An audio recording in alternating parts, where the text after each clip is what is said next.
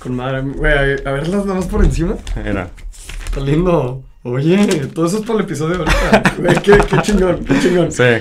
Lo mereces, lo mereces. Mamalón, gracias. Ok. ¿Listo, Chingón. listo? Listo, vámonos. Bueno. ¿Qué onda amigos? Sean bienvenidos a un nuevo episodio de Share by Jerry. Este, esta vez con un invitado muy, muy, muy especial. Chelo Galán, ¿cómo estás, güey? Bienvenido al podcast. Gracias, hermano. Pues la verdad, muy feliz, güey. Te llevo siguiendo desde hace un chingo de tiempo y te conocí hace, yo creo, bueno, no sé cuánto tiempo. Hace poco, relativo. Hace poco relativamente, o sea, no años, pero sí sé que pues traías este proyecto y la neta también decía qué chingón que le está moviendo y los temas que estás tocando. Entonces me hace muy padre estar aquí, güey. Y más porque nos Gracias. aventamos, usted no lo ven, pero nos aventamos una aventura para poner este pedo. Ah, sí. Pero pues está chido. Que Sí. por cierto, maldiciones se valen, ¿verdad? No, no hay falla. Sí, Ok. súper, güey. Esta es una platicadita de amigos. Chingón. Se lo digo a todos. Literalmente lo que salga. No tengo ningún guion. Chingón. Este, el tema es saber de temas que tú tienes de interés. Ok. Este, así como un poco de tu trayectoria. Chingón. Bueno, en general es, güey, he invitado amigos a hablar de champús. O sea, literalmente los temas de conversación de aquí van de lo que sea. Mamalón. Pero bueno, Chelo, un gusto, güey, de nuevo. ¿Qué tal? ¿Cómo te trata la semana? Pues bien, güey, la verdad, ahorita está muy tranquila. Este, nada más ando un poco apresurado porque tengo un ensayo que se entrega el jueves que viene, pero es de como 4000 palabras, güey. A la verdad. Entonces, está un poquito pesado. Digo, la neta ya me aventé como unas 1500, pero yo soy mucho ponerme como metas de que de progreso, ¿sabes? Entonces, sé que para este viernes, o sea, para el cierre del viernes, vaya, lo estoy tratando como si tuviera que dar el primer avance. Entonces, tengo que tener mínimo 2500 palabras para este viernes. Eso es bueno, güey, porque Ajá. yo normalmente si no tengo una deadline, es como que lo dejo hasta el final. Es que yo, yo era así, güey, pero empecé como que a mover todos estos temas. Y pues ahorita ya, o sea, tengo un buen avance, tengo toda la estructura narrativa en mi cabeza, güey, pero a la vez es como que ¿Y es un ensayo de qué? es un ensayo, fíjate bien padre, que es de es una clase que me encanta que se llama Economía y Estado, que habla justamente de cómo nos desarrollamos, de que a partir de la economía el rol del Estado en ella. Y tengo que hablar del tema que más me apasiona en el mundo. Bueno, no, ahorita ya cambió, pero en ese momento fue lo que me inspiró a estudiar ciencias sociales, que por cierto estudio ciencias sociales, un gustazo, economía y gobierno. Sí. Este, y justamente Eh, tengo que hablar de corrupción. corrupción. Sí, justo. Sí. A Vi, que, vi- vi que hiciste un diagrama Sí, a mentar. sí. Le tomé un screenshot dije, "Mm, esto va para el podcast. Desde hace tiempo dije, eh, pues ya te tenía en mente. Dije, Ajá. hay mucha gente. De hecho, el podcast me encanta porque es una excusa como para invitar a gente que normalmente pues no, no conoces o no platicas. Es chingón el espacio. Este, sí, y luego vi y dije, ah, pues esto es para el podcast. Y ayer estaba viendo la imagen y dije, qué verga, güey, no entiendo nada. Pero poco a poco vamos a estar, no, no, vas a estar platicando. huevo. Sí, sí, sí. Este, entonces ahí la llevas con el, con el ahí ensayo. la llevo, ahí la llevo. Entonces está, está curioso porque te digo que es como, me sirve mucho ponerme estos deadlines y a la vez como intentar hacer estos diagramas de flujo, que no soy ingeniero, la neta, pero pues intento hacerlo como en mi estilo artsy, ¿no? De que Ajá, agarrar que el artista eh, se manifiesta a través de mí, güey, y empieza a hacer cosas a lo pendejo, y luego tú dirías, está haciendo a lo pendejo, pero eventualmente todo tiene una lógica, Güey, y la vacilando, entonces... se conecta, se conecta. Está muy chido. También es de mapas mentales y de tu libretita, ¿no? Estoy intentando, de hecho sí, mi libretita la dejé en la Ajá. cabina de, de grabación, pero siempre la traigo conmigo, pero no soy tanto usarla como para mapas mentales, Ujú. porque prefiero tener como que el canvas grande, güey, de un pizarrón y marcadores, y ahí sí soltarme hacer un desmadre y borrar. ¿En tu cuarto también tienes un- algo así? Sí, tengo uno, pero digamos que lo dejé de usar por mucho tiempo y ya llegó al punto donde los pinches marcadores se secaron, entonces es un pedo limpiarlo. Ajá. Entonces nada más uso una- un pedacito de la esquina. Que y- nomás dice 2019. Sí, güey, literal, hice que, este, hice como un decision tree, digámosle, para elegir qué iba a estudiar. Entonces, Ujú. literal, viene de que pros de estudiar economía, pros de estudiar gobierno, pros de estudiar derecho, ¿no? Y todos, Entonces- eh, pero ahorita estás estudiando economía y, Y gobierno, ¿no? Transformación pública. Sí, que son dos carreras. Dos carreras. De, acabas en cinco años. Acabo en cinco años, justamente. Y ahorita Bueno, estás es la idea. teniendo más que todo como eh, más gobierno. Ahorita estamos en un punto raro, porque haz de cuenta que, o sea, llegas, tomas tu tronco común y luego ya te decides por la carrera y Ujú. tienes un año, este, de carrera normalmente en los planes, ¿no? Sí. Entonces lo que sucede es que se agrega otro año más con la segunda carrera. Y cómo funciona es que llevas unas materias de una y llevas unas materias de otra, con los bloques, ¿no? Sí. Entonces sí, van intercambiando. Este, el primer año ya llevé este, todo lo pesado de política y ya llevé algunas materias de economía. Y ahora estoy al revés, estoy llevando lo pesado de economía Ujú. y estoy llevando lo light de política. De hecho, esta- eh, güey, me chuté todos los podcasts en los que ha salido. Que ha salido un ¿Neta? chorro, güey. Sí, sí, Güey, sí. qué pedo rifado. Sí, sí, sí, dije, por eso te digo, Wow. bueno, o sea, por eso yo te pregunté Sí. los mapas, yo también soy Ajá, mucho de mapas. contexto, Jerry llegó y tenía un, una libreta con Sí, un chingo de aquí, diagramas, aquí se ve. Y dije, ¿qué pedo, güey? Bien chido Este- que me. Me siento observado. Sí, Pero literalmente, güey, siento que es lo que pasa en redes sociales cuando Ajá. compartes tanto, Sí. que a veces las otras personas pueden saber mucho de ti. Sí. Y tú y tú no Sí, de los otros. Güey, pues por ejemplo, el, el vicepresidente del, del TEC, este Mario Adrián Flores, Ujú. este, yo lo trabajo mucho, por- bueno, lo trabajo mucho con él, porque pues estoy en la FETEC, que es como el Ajá. gobierno estudiantil, ¿no? Este, Eres el veo- presidente del FATEC, ¿no? No, no, de, de la FETEC no, soy De- uno de los presidentes Ajá. de la FETEC, este, pero presido el órgano electoral. Ok. Entonces hacemos las elecciones y todo ese pedo, pero justamente te comento porque el güey, pues me, me- bueno, el señor, perdón, este, me da follow en Twitter, este, somos muy amigos, la neta, Mario Adrián, este, me da follow en Twitter y de repente pasa que pongo algo y en la comida siguiente que lo veo me dice, oye, buenísimo meme, güey, la chingada, ¿no? Y yo de que, a la madre, ¿qué tanto, qué tanto comparto de mí, no? Sí, Sí, sí, ha sido sí. una pregunta curiosa, pero bueno. Este, te, te decía que había, pues escuché tus podcasts, Ajá. este, en, en los que has salido de invitados. Ujú. Y de hecho, en uno comentaste que cómo la política se, se contradecía con la economía, o sea, con lo que estás viendo en la economía. Sí, sí, sí. De que decía, no, pues en la política, este, pues favorece, no sé, a la ciudadanía y aquí el gobierno desde que, ah, de, de la economía es, pues, crecimiento. Ajá. Sí, es, es una idea muy rara y de hecho, o sea, yo quiero destacar que el chelo de los podcasts anteriores y todo el del madre era de que con el contexto que tenía actualmente, entonces incluso la persona que vea esto en cinco años va a ser de que, güey, qué pedo, qué cambió, ¿no? Porque yo soy la idea que siempre estás aprendiendo. No, sí, Entonces, estamos con, cambiando. con este tema de política y economía, sí es bien curioso cómo, o sea, viéndolo desde la carrera de política, o sea, no, no englobando las políticas como tal, pero desde la carrera política, este, ves como que mucho lo humano, lo social, de que, que no puedes hacer como una causalidad, determinar una causalidad de forma sencilla y en economía es opuesto. En economía quieres que todo tenga un sentido racional y quieres que sea de que, ay, bueno, si suben los precios, aumenta la inflación. Si aumenta la inflación, el Banco de México tiene que bajar la, ah, aumentar la tasa de interés para que baje el consumo y cosas así que dices, bueno, como que hay una... Y, y hace como que al humano más sencillo, ¿no? Lo hace como Sí. que de paja para que Sí, queden sus modelos económicos. Y de hecho está cabrón, porque algo que no me gusta en la economía es que asumimos un chingo de supuestos. O sea, que, pero cabrón, o sea, es de que. Tiene Eres, que ver. eres libre. Sí, el, el- tiene que Eres todos libre. ser perfectamente racionales. Aparte de eso, todos tienen que tener la misma información. Aparte de eso, tienes que tener un mercado perfecto.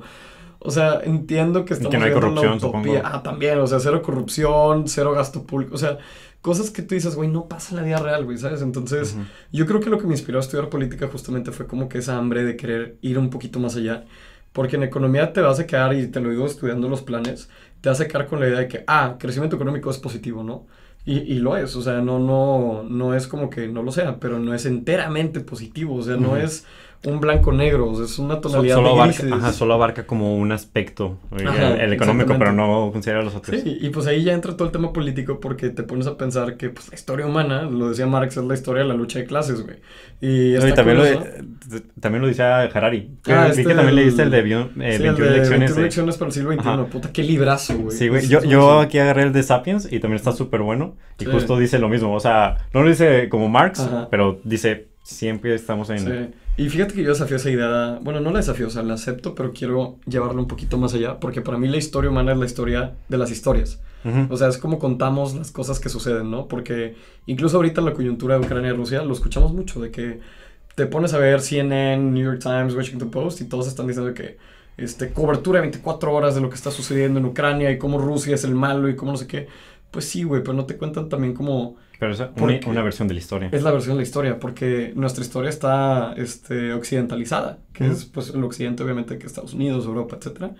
Pero tiene mucho que ver porque no te van a contar, por ejemplo, como si en Ucrania hay fuerzas fascistas, como si en Ucrania este, históricamente hay como un hilo identitario con Rusia, y son problemas ultra granulares, güey, ¿sabes? O sea, yo no, es más, yo... Y multidimensionales y Exacto, te lo quieren simplificar a todo de malo o bueno. Yo siento que conforme más aprendes en las ciencias sociales, menos sabes. O sea, es, es algo Literal. padrísimo. Y en general en la vida, ¿no? Sí, güey, o sea, dices de que, puta, güey, o sea, es como conocer los colores, ¿no? Te enseñan de que azul, rojo, verde, y la chingada de que, ah, bueno, pero hay un azul rey y ahora un azul tal, güey, ¿no? Simón. Y luego que todas las personas perciben una distinta tonalidad del color, ¿no? Y que las personas que estudian artes o que se dedican a ser artistas perciben más colores que una persona que no está expuesta, digámosle, a ese momento. Y que, por ejemplo, si tú me dices, bueno, distingue el color azul de estos paneles antisonido, Ujú. yo te puedo decir, no, pues es un azul oscuro, güey. Pero un- una chava que estudia arte te va a decir tal cual la tonalidad y casi Sí. casi su código Pantene, güey. Y ahí, no, pues nomás es azul y ya. Pantene, Pero- Pantone, güey, Pantone. no, ya hablando de shampoos, güey, que es lo que me decías ahorita, pero bueno. Cagado, está cagado. Sí, güey. Este. Sí, su- súper. Y de, de hecho, me llamaba mucho esto de la atención de. Pues, o sea, me, me, da curiosidad también tu persona, o sea, te digo, vamos a discutir temas de ti, Sí, me sí, das mucha feliz. curiosidad Ajá. y, y temas como, vi que los que más te llaman la atención son temas de contaminación, Sí. corrupción, este, pues la política pública Sí. y pues el capitalismo. Bienvenido sea. El bendito sea Simón. Este, pero sí, primero quería continuar. Me da mucha curiosidad cómo es que nace toda esta curiosidad tuya hacia varias cosas, o sea, desde tu perspectiva. Ujú. Porque dentro de lo que cabe, pues eres una persona privilegiada. De hecho, Sí. lo dijiste en un video de privilegio y empatía. Sí, Es que, oye, salgo hasta enojado, ¿no? Que- Exactamente, y yo que, oh Sí, my god, sí, este sí, chelo. me dijeron de que, güey, ¿por, qué te, ¿por qué te emputas? Yo de que, Sí, sí, sí. pues, No sé, güey, en ese momento lo grabé. Y ese video en particular, o sea, no sé si sepan cuál es, pero los invito a que Búsquenlo, lo busquen. búsquenlo. Está en mi perfil de, de Instagram, salgo hasta con el pelo súper se hizo largo, medio que- viral, o sea, sí, se hizo sí medio muy viralcillo. compartido. O sea, en ese momento era antes de que TikTok pegara, entonces como que se hizo medio viral. Pero estuve bien cagado porque me escribió la gente que, ¿por qué estás enojado? Y yo de que, güey, lo grabé de una toma. O sea, me salió tal cual, pero sí, es, es un video muy Güey, de hecho yo lo vi y dije, oh my god, tiene, mu-", o sea, ahí es como que dije, yo no soy tan bueno hablando así en la cámara, lo hizo muy bien, o sea, No, pensé que tenías neta. un teleprompter aquí. No, güey. Y no, dije, no, no. órale. O sea, de- enfrente estaba Pepe Pollo, mi perro, güey. O sea, que estuvo muy random. Pero respondiendo a la pregunta, o sea, yo creo que este sentido de curiosidad, o sea, yo creo que tuve el privilegio, sí, material que tú mencionas, pero aparte el privilegio de nacer con una curiosidad muy cabrona. O sea, yo desde chiquito he sido el cabrón que se pregunta todo. O sea, yo creo que de chiquito bebé debo haber sido bien castroso, güey, porque ya con mis papás... Cállate, chelo. ¿Por qué esto, güey? ¿Por qué aquello? ¿Por qué...? Ajá. Y mis papás sí me decían de que no, es que chelo, tú eras de que, no sé, y te gustaba medir cosas. O sea, me decían, bueno, papá, voy a correr la vuelta al parque. ¿Me mides cuánto hago, no? Entonces mi papá, obviamente, se hacía güey en ese momento, pero para mí era de que, no, en esta lap número 37 corrí más rápido que la 35. O sea, como que siempre tuve este pensamiento curioso y de medir las ¿Crees que cosas. tus papás también te lo incentivaban? O sea, Yo creo que sí, porque mi mamá, también otro privilegio muy cabrón, es que mi mamá eh, estudió educación. Entonces yo creo que ella ya llegó muy preparada a ser mamá, ¿sabes? O sea, como a educar a niños chiquitos, aparte ella se especializaba en educación especial de menores. Mm. Entonces ella trabajaba con niños con síndrome de Down, ¿Te fue con? Asperger, sí, cabrón. Y pues ella sí, no me lo dice directamente, pero yo estoy seguro que su formación educativa este, le ayudó mucho para convertirse en la persona que ella es hoy. Este, y más para criarnos a mí y a mis hermanas menores. Entonces, sin duda tuvo No, un sí. rol muy importante. De hecho, hace poco lo escuché que decía, la carrera que estudias, este, te da todo el mindset de cómo vas a ver las vidas. O sea, te va a dar Sí. los lentes. Si eres ingeniero, pues lo vas a ver un poco más cuadrado. Si eres licenciatura, si eres economista, pues lo vas a ver con tu te- tema de dineros. Entonces, sí, o sea, en definitiva. ¿Y tu papá? Y mi papá, fíjate, él estudió También veo que eres muy mercadotecnia. unido con él, ¿no? Sí, sí, sí, sí, este, yo siempre dije que, que él fue mi mejor amigo de la infancia, o sea, porque nos llamábamos cañón, este, ya luego en la adolescencia pues uno empieza de que, sí, la fase rebelde y la chingada, ¿no? Pero como que nos distanciamos un poquito, pero ahorita estoy muy feliz porque estamos como retomando esta relación que teníamos antes Nice. y justo tuvimos como una plática muy chingona diciendo de que, este, oye, pues nunca habíamos platicado así honestamente de humano a humano, ¿no? O sea, porque siempre está la relación de papá-hijo, pero nunca está la relación humano-humano. Entonces, lo... Y aparte él es igual de profundo que yo en estos temas, entonces Nice. Me encantó platicar con él y sí, pero él es mercadólogo, este, yo creo que de su lado me inculcó bien cabrón el, el valor del trabajo. Y yo reconozco que tengo un trauma bien cabrón con eso, porque yo soy la persona que no puede estar no haciendo algo, Sí. O sea, lo he escuchado. sí, de hecho, sí. el, el episodio cuando invité a Susi, escuché el de Workaholic. Bendita sea Susi. que, sí, saludos amiga. Yo la adoro. Te amamos, Susi Scott. Es muy buena. De hecho, creo que se ganó algo para ir a Sí, no sé, México. justo. O sea, se ganó algo para políticas públicas con perspectiva de género en Ciudad de México. Y también algo de Y- Estados Unidos, ¿no? Y sí, también una. Bueno, no sé si es una beca, según yo es una internship, Sí. pero.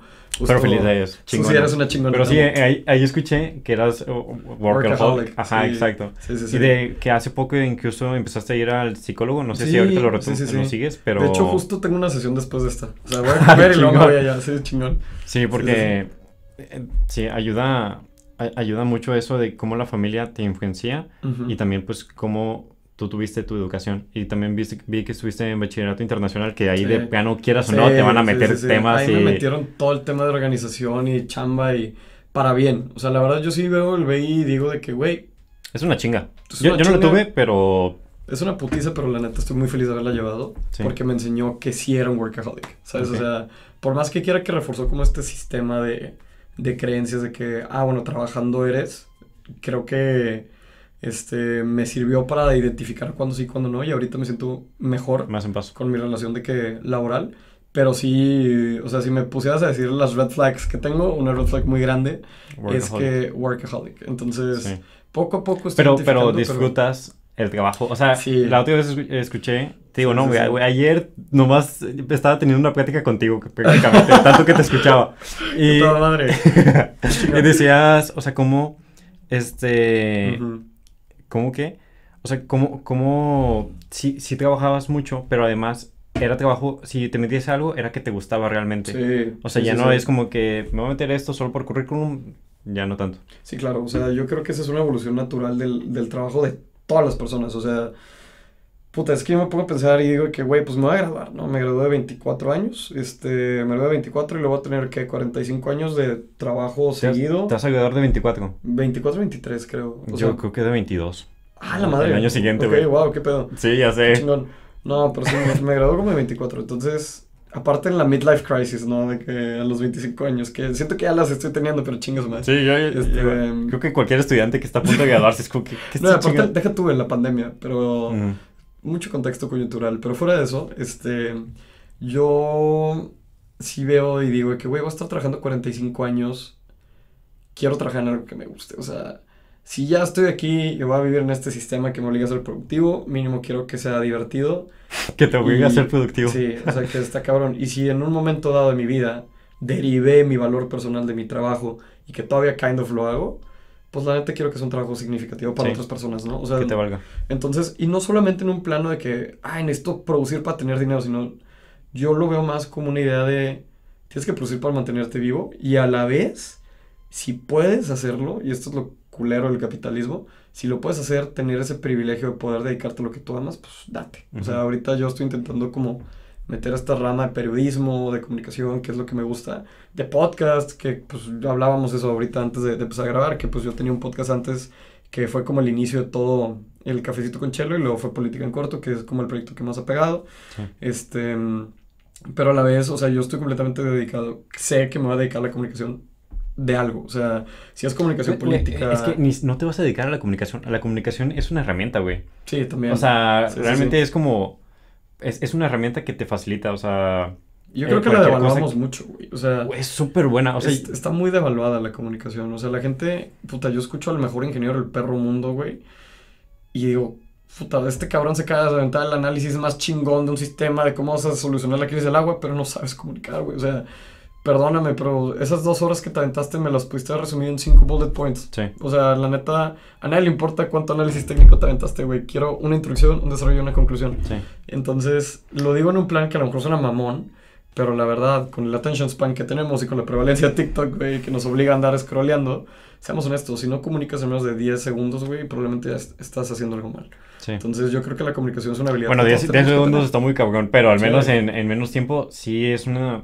O sea, es, es que simplemente las mañaneras es como que... Es, Sí. es una Es tontería, una- es que realmente todo lo que pudiste decir lo hubieras mandado incluso por un correo, una Mándame un presentación, PDF, un un newsletter, PDF. AMLO, te lo prometo, Ajá, exactamente, y es como que estás perdiendo mucho tiempo y No, pero el, dinero. el propósito de la mañanera no es, no es comunicativo, es político. O sea, AMLO lo que tiene con eso, un político mediático, porque lo que tiene con eso es controlar la agenda de opinión. O sea, Ujú. porque tienes al Universal, a Milenio, Ah, a Animal Político, todos viendo, y no por demeritarlos, porque yo también lo haría, como periodista, obviamente. Este. Tienes la atención pública, güey. O sea, va a hablar el presidente. ¿Qué va a anunciar el presidente? Por más pendeja que sea la cosa que diga, no sabes qué va a anunciar. Una de esas te va a decir de que la... Algo del Tren Maya, algo importante. Tren Maya, de- güey, algo de que le va a mentar la madre a España. No sabes, ese es el punto. ¿no? No sabes qué pedo.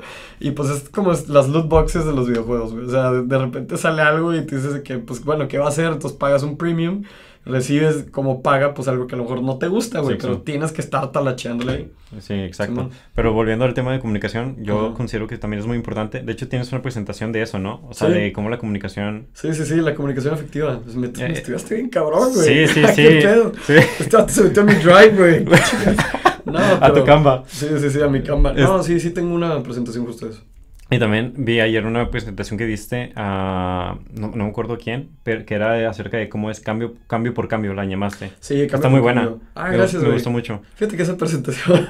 Fue hace un año. Sí, fue hace un año justamente. Esa presentación fue una de las más complicadas que tuve. O sea, yo creo que me rompí la cabeza porque era en ese momento raro donde estás regresando a la hibridez, como que ya no usas cubrebocas. Sí. Este, aparte fue grabada en persona, pero no me gustó mucho cómo estaba el set porque yo estaba hablando, y no por demeritar el evento, sino de que yo estaba hablando y en el fondo había gente de que, no sé, gritando, entonces yo sentía que estaba hablándole a la cámara nada más. Entonces como que hubo un punto donde me switché de mi punto de conferencista a mi punto podcaster, entonces empecé a hablar más como que al chile.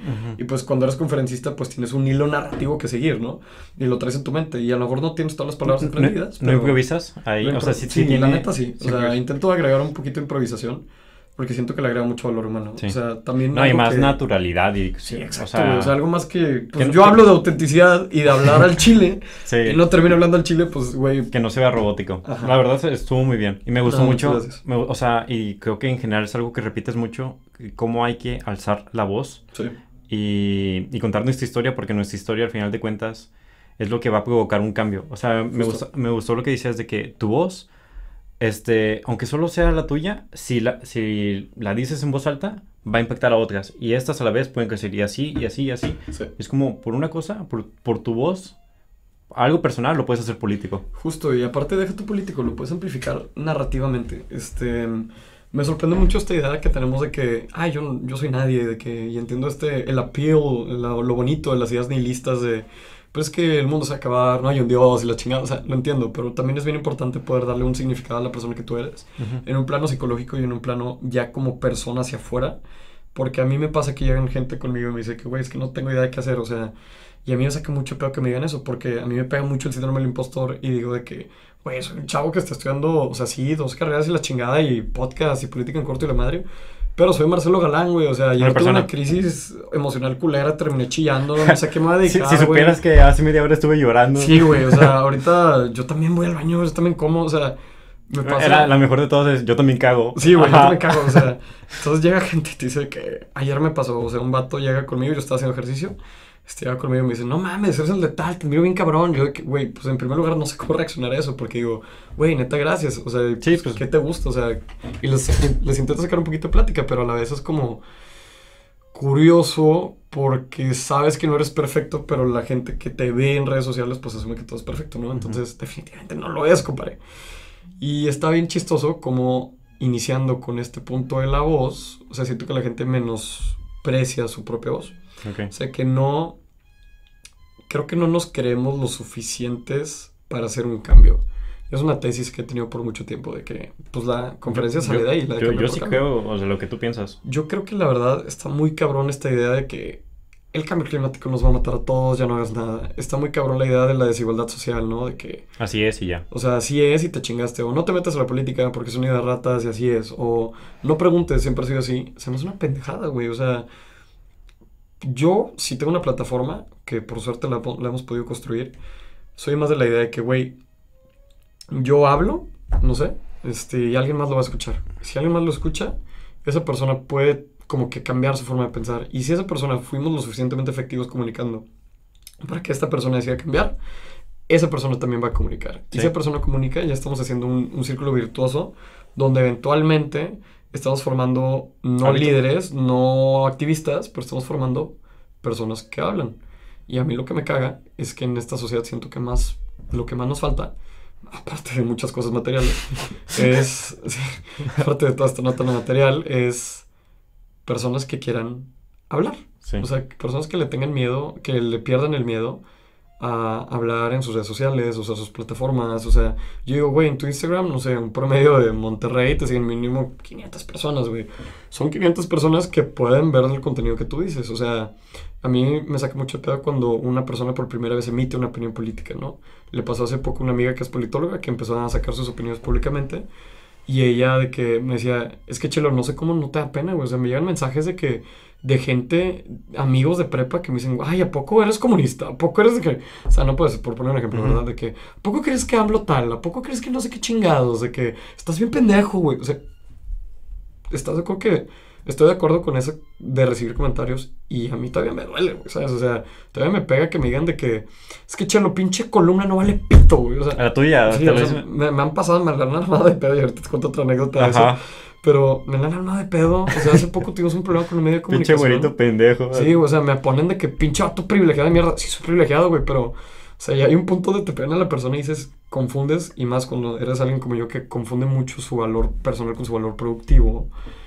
Puta, sí duele, güey. Entonces, me da risa cuando por primera vez empezamos a expresarnos y empezamos a agarrar callo de lo que van a decir las otras personas y eventualmente entiendes que al chile me vale madre lo que opinen. O sea, yo tengo como una lista de personas que digo de que a ti sí te voy a escuchar, a ti no te voy a escuchar, ¿sabes? O sea, y creo que la gente dice, ay, pinche chelo mamón. No, güey, es, es más por mi inteligencia emocional. Sí, o sea, porque no. sé que podemos estar en desacuerdo y yo necesito escuchar, pero lo que no se vale es que me mientes la madre. No, pero, pero deja tú, o sea, Ujú. porque estamos jugando en redes sociales. Ujú. Estas personas no te lo dirían en tu cara. Exacto, güey, eso es algo que me emputa. Eso es algo verdad. emputa. O sea, te lo están diciendo. todos como te trataría normal, güey. O sea, ayer subí una foto de un ramen, ¿no? Y me dicen que, puta, está toda madre ese pinche ramen. Y yo, sí, güey, estaba bien verga. que, Ajá. pero me pone que, ay, no mames, me contestaste. Y yo, pues sí, güey, o sea, si me hablas en persona, te voy a hablar, güey. O sea. ¿qué esperabas de que.? O me pasa también que me mientan la madre, les contesto, se clavan. Y digo, señor, si usted me hablara en persona, no me hubiera dicho eso. Al chile. Sí, sí, Entonces, sí, sí, sí. Puta, me muy seguido. Es, el tema de redes sociales del anonimato y, y justo del tema, o sea, de que realmente no están escuchando. O sea, ahí simplemente están, pues, ti- tirando hate, dando su, su opinión, Sí. pero sin mero fundamento y sin mera intento de empatizar y de conversar y de crear algo más. O sea, simplemente es como que apestas. Porque, Sí. pues apestas, no sé. Sí, no vales O sea- madre, pinche güerito. Y yo lo que contesto normalmente intento ser un poco como classy con eso. Intento de que responder neutral, de que... No, pero es que si te pones a verlo, los datos dicen que bla, bla, bla, bla, bla. Y luego ya generalmente recibo una respuesta de que más tranquila. O sea, me pasó hace poco con un güey. Saqué una columna sobre el medio ambiente y cómo el cambio climático, la lucha del cambio climático tiene una, ver- una vertiente anticapitalista bien cabrona. Y en una de esas, este, un señor me ponía de que, ah, este, puro güey que, este, no tomaba Yakult de chiquito y que comía chetos a los dos años, piensa eso. Y de que, ¿qué- qué- qué güey? ¿Por qué? él? Y le puse, no mames, el que lo dice lo oyes, jaja. Y él me pone que, ay, pinche huerco, no tienes respuestas. No, ya las puse, ¿y las tuyas? No, es que yo pienso que, y ya sabes de que, Sí. como que es llevar Es que la al final no, no, no lleva No lleva nada. a nada. Aparte, me puedo pensar que qué triste que un señor de 45 años en puta. Sí, güey, o sea, es de peor. 21 sacó Yo, no sé tú, pero yo, güey, nunca comento nada. O sea, casi lo- nunca. O sea, Todos los videos que veo me encantan. o sea, Realmente son videos que yo veo mucho con YouTube. sí, yo igual. Y, y todo lo que veo es porque yo lo selecciono y sé que me va a gustar. Sí. Nunca, o sea, a lo máximo pongo un like, pero nunca comento, güey. O sea, realmente... Y, y, eh, siento que es parte malo de la sociedad que no comentamos cuando hay algo chido. Sí, eso sí. Pero... Porque dices que ah, está, está madre, like. ¿sabes? Ajá, O sea, exactamente. O sea, que pues deberías de apreciar, ¿no? O sea, como un comentario se Sí, aprecia. tiren paro en el algoritmo. Exactamente. Sí, huevo. No, y más que todo, pues en el lado sentimental, que se siente bonito de que te Sí, digan se de que, ah, quedó que te chido. los comments, definitivamente sí. Es- Los buenos. Sí, Sí. y... Pero pues la, la gente que hace más ruido es la minoría. Pero pues Sí. al final de cuentas, pues es la minoría. Sí, definitivamente. Y te vas dando cuenta que, o sea, esto refuerza una idea que yo estoy últimamente como que intentando inculcarme a mí mismo y es un proceso de desaprendizaje que viene muy bien tener como que este círculo social donde tengas como que un círculo virtuoso de personas, ¿sabes? Ujú. O sea, yo puedo decirte, antes no era así, pero ahorita ya estoy bien orgulloso que pude transformar este chelo de antes que se iba con un chingo de gente y intentar quedar bien con todos, que kind of todavía lo hacemos, más por mi trabajo como periodista y como comentando cosas. Bueno, no me llamaría periodista, más como comunicador, pero intentando como quedar bien. Sí, sucede, pero sé que tengo un círculo interior donde puedo hablar al chile de quién soy, qué pienso, puedo tirar mierda, puedo ser mierda también, o sea, y eso es algo que yo creo que muy poca gente encuentra porque no nos damos cuenta del valor de las personas que están alrededor nuestro y que nos aguantan nuestros chismecitos y nuestros dramas, porque pues la neta es muy fácil obviar la presencia de las personas, ¿no? Entonces es algo que he estado trabajando y con ellos sí encuentro mucho valor porque siempre me están apoyando, Sí. quiero o no. Y cuando la cague, me dicen que la cague. Y, ah, ándale, güey, es, es lo es mejor. bien importante. Porque, o sea, saber en quién, sí escuchar la voz y saber, o sea, sí simplemente de que, oye, esta persona sí lo voy a escuchar porque realmente me importa, sé que, impo- sé que vale su opinión. Pero vo- volviendo a esto de, porque me dio mucho, mucha curiosidad de, bueno, o sea, más, más que todo es un tema importante, de cómo el que habla, el que se atreve a hablar, aunque sea por primera vez, es rechazado. Sí. Y eso tiene una relación directa con la cultura de cancelación y es como que el, el, que, el güey que se está atreviendo a hablar en una sociedad que no habla, lo quieres, lo quieres funar. O sea, Sí, men, o sea, sí, sí, sí. ne- necesitamos, como, como bien lo dijiste creo que en tu conferencia, Ujú. necesitamos eh, opinar, necesitamos espacios para opinar y luego necesitamos, este, pues, o sea, dialogar Sí. y tener puntos en contrarios, pero, pero escucharnos y tener empatía para poder así, pues, mejorar, ¿no? O sea, de Sí. que, oye, tú tienes algo bueno, yo también tengo algo bueno, pues, Sí, vamos claro, a ver qué aquí tenemos en común. de eso.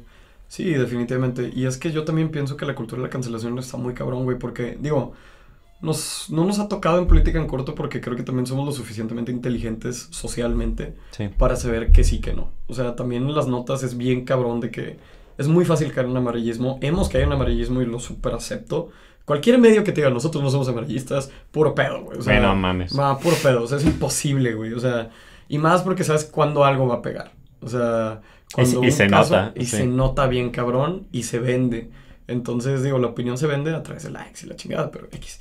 O sea, lo, lo comento porque nos ha tocado que nos dicen de que, oye, chelo, es que se me hace un amigo en su momento de que se me hace bien pendejo, güey, que tú habiendo sido BI, habiendo sido prepa de que súper privilegiada del TEC, habiendo sido galardonado con Honor Roll y un chingo de cosas, este, pienses que este, el sistema productivo capitalista es malo, ¿no? O sea, cosas así.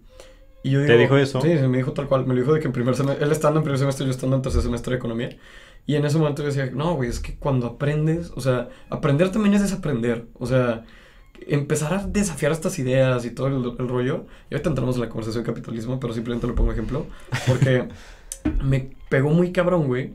Cómo este vato en ese momento me decía, es que eres un pendejo, güey, no mames, de que no sé qué chingados. Pero te das cuenta que mientras más aprendes, ya lo mencioné, mientras más aprendes, menos sabes, güey. O Sí. sea, a mí me, me emputa cuando la gente se determina como izquierdista, derechista, conservador. Que se pone en una categoría o en una etiqueta. Es imposible determinar algo dentro de la opinión política, es imposible. O sea, te puedes Sí. llamar neoliberalista, este, no sé qué, con tintes chilenos, no sé qué. O sea, créeme que nomás te estás haciendo güey. O sea, Ujú. al final de cuentas eres un humano, vato.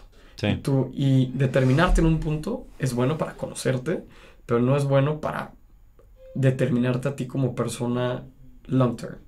Entonces, esto sucede y me da risa porque este güey ya he visto su evolución de que dentro de clases, y curiosamente ahorita tengo clases con él, y veo lo que dice y escucho, perdón, escucho lo que dice, veo lo que hace, y digo, qué padre que este güey desafió esa idea. Ya cambió de Y ya, opinión. ya cambió su idea. O sea, y dice, no lo hemos conversado, pero sí me ha dicho que es que Chelo tienes un muy buen punto en esto, y no lo sabía. Y siento que la cultura de la cancelación impide que podamos perdonar, impide que podamos aceptar que la cagamos, e impide una opinión contundente.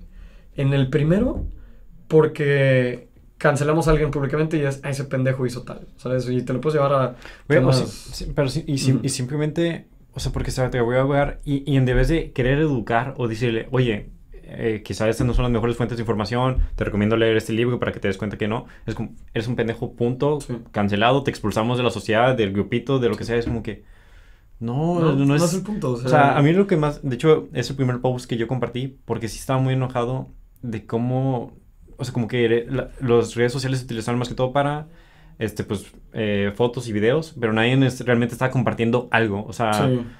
o sea, na- nadie está compartiendo un mensaje, nadie está, está teniendo una opinión de nada, y sea, pues es que realmente hay un miedo de, y no, no de ser cancelados, porque pues, realmente en nuestro guiado, pues no, Sí. pero sí un grado de decir, de que te digan, estás pendejo, o eso que piensas está mal.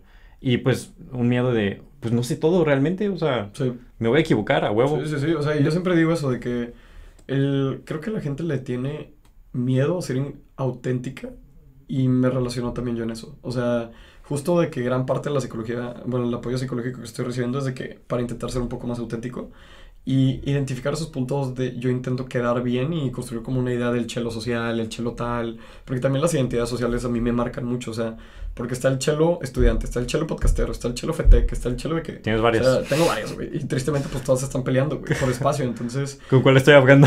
no, no, ahorita yo espero que con chelo más auténtico, güey. Pero simplemente de que es un tema bien cabrón y creo que la gente no lo identifica. Sí. ¿Sabes? O sea, a mí me encanta que ahora hay como que una ola de contenido un poquito más auténtico en cosas, o sea, empiezas a ver gente que aceptando sus cuerpos, empiezas a ver gente hablando de temas que la neta nos sorprende que están aceptados y están mal, o sea, la cultura de la cancelación es un excelente ejemplo, porque si no perdonamos de entrada nosotros mismos de lo que hemos hecho antes, no podemos progresar, güey, o sea, porque nos quedamos con duelos bien cabrones y a la vez no podemos perdonar a otras personas porque pensamos que no debemos perdonar. Es, es una Es pendejada. una estupidez, güey. Y a mí es un tema que yo tuve muy marcado con movimientos sociales de todos lados. O sea, voy a poner un ejemplo extremo, pero por- ejemplo, un amigo mío salió en, en el drive este de acosadores de que por un momento. Y ese güey, en su momento, yo lo cancelé de que, cabrón, o sea, dije, ¿qué te pasa? ¿Qué chingados y la madre? O sea, no lo reproché, pero dije, me voy a alejar de este güey. Ujú. Pero luego me puse a pensar, pasó el tiempo, ahorita ya dos, tres años de ese momento, y digo, verga, güey. O sea, cancelé su humanidad, ¿sabes? O sea, el güey, ya he visto su proceso, o sea, que también esto es un punto muy importante. Cuando la gente toma un proceso y progresa para convertirse en mejores versiones, cuando los cancelaste ya no los quieres ni ver, güey. Ujú. Y se me hace dolorosísimo. Sí, quitas la, quitas la oportunidad de Y se una me hace segunda revictimizante, güey. O sea, hablamos mucho de revictimización, pero poco podemos aceptar cuando nosotros revictimizamos. Entonces, yo estaba revictimizando a mi amigo, negándole el afecto que necesitaba, negándole la oportunidad de escuchar, de ser escuchado, negándole la oportunidad de poder desahogarse, De aprender de algo. aprender, güey, y de desaprender sus momentos. Y dije, chale, güey, o sea, me sentí muy mal cuando entendí eso y cuando pudimos hablar juntos de que, oye, güey, yo me fui a disculpar con él y le dije, perdón, güey, o sea, Qué buena onda. o sea, tuvimos una sesión muy padre eso de que, perdón, güey, o sea, la neta me alejé porque, pues, también en el plano político decía, no me conviene, güey, o sea, no me conviene estar como relacionado con alguien así. ¿Qué es lo...? Y, y yo me podía pensar, ¿quién es alguien así, güey? ¿Sabes? O sea, yo estoy más orgulloso de la persona que se está convirtiendo a la persona que fue, güey. No me puede decir, puta, si yo me pongo a, a ver a la audiencia de cualquier persona, ¿quién no la cagó siendo adolescente? ¿Quién no la cagó siendo un adulto joven? ¿Quién no la caga actualmente, güey? O sea, Sí. un amigo ahorita me decía que, güey, me acaban de cortar, me voy a ir a poner la peda más destructiva de mi vida, de que, y ayer el cabrón se fue, güey. ¿Cuántas pero- cosas no uno se arrepiente de una Ajá, peda, güey? O sea, y yo digo, puta, güey, si nos pudiéramos así a sacar cada cosa privada, yo creo que muchos no la haríamos en una cultura de la cancelación, güey. O sea, y se me hace bien pesado. Y digo, te puse un, un- un ejemplo extremo, Ujú. pero también puede ser tal cual de que una cosa mínima de que, ah, este, este vato llegó al TEC tarde, entonces el vato siempre va a ser impuntual. No, o sea, Ah, sí, cierto, no lo había pensado, pero, ejemplo, o sea, sencillo. o este vato falló en su entrega de que... Pues es que es el pedo de la sociedad que siempre intentamos catalogar, güey, meter a personas en carpetas de Sí, que tú eres puntual, Sí. tú eres malo, tú eres Sí. bueno, y es como que, como bien decías, güey, al inicio, es que las personas somos más complejas que un solo sí o no. complejas. O sea, por eso yo tengo mucho pedo con las ingenierías y con las ciencias exactas, porque digo, o sea, entiendo que, por ejemplo, los temas físicos, de que, no sé, la energía, las leyes de Newton, ok, son deterministas porque suceden, están catalogadas, están comprobadas. El comportamiento humano, la sociología, la filosofía, de que todas estas cosas son ciencias que deberían ser, güey, ¿no? O sea, la economía, lo que te mencionaba. Entonces a mí me saca mucho de pedo Que deberían de ser, eh, ¿qué? que deberían de ser un poco más ambiguas. O sea, yo veo de que economía Ah, sí. y te digo de que puta, güey, es imposible determinar el comportamiento. O sea, kind of, hay relaciones, pero hasta los papers más serios te van a decir, esto solo aplica en el caso de Medellín, Colombia, esto solo aplica en el caso de Nairobi, Kenia, es ¿sabes? O caso sea, por caso. es tan distinto y hay factores, son las variables de error, ¿no? Que son las famosas regresiones que hacen los científicos sociales, pero siempre incluyes una variable error que agrupa, teóricamente, todas las variables no observadas, güey. Porque la mejor regresión del mundo va a incluir todos los factores posibles de observarse y eso es imposible. güey. Sí, güey, está súper cabrón. Entonces, es cabroncísimo. Sí, de hecho yo me acuerdo mucho, y, y nomás para acabar con esto, Ujú.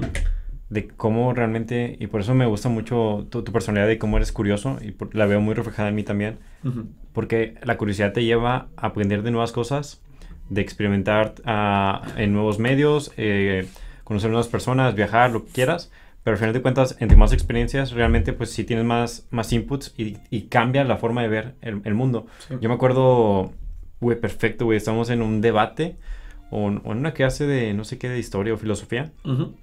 en cuarto de preparatoria, y yo me acuerdo perfecto, güey, defendiendo el capitalismo. Dije- sí, diciendo, Sí, de que a huevo, Elon Musk es la mamada. pero de que- sí decía, pero... Sí, todos sea, yo- estuvimos ahí, la Yo prefiero de que vivir en un capitalismo a que vivir en un comunismo en donde... Que me barrio... quitan las cosas. Sí, y- o sea, güey, pero puro, Sí. puro pura ideología pendeja, güey, súper sencilla. Y luego empiezas a leer, empiezas a escuchar más gente, empiezas a ver las problemáticas y dices, ok, no es tan sencillo. y, está bien, es como que, y lo estoy reconociendo. El, chiste es admitir como el error, improvisar, y como tú dices, como que saber eh, disculpar, o sea, como que saber perdonar pues el pasado, o sea, realmente... Sí.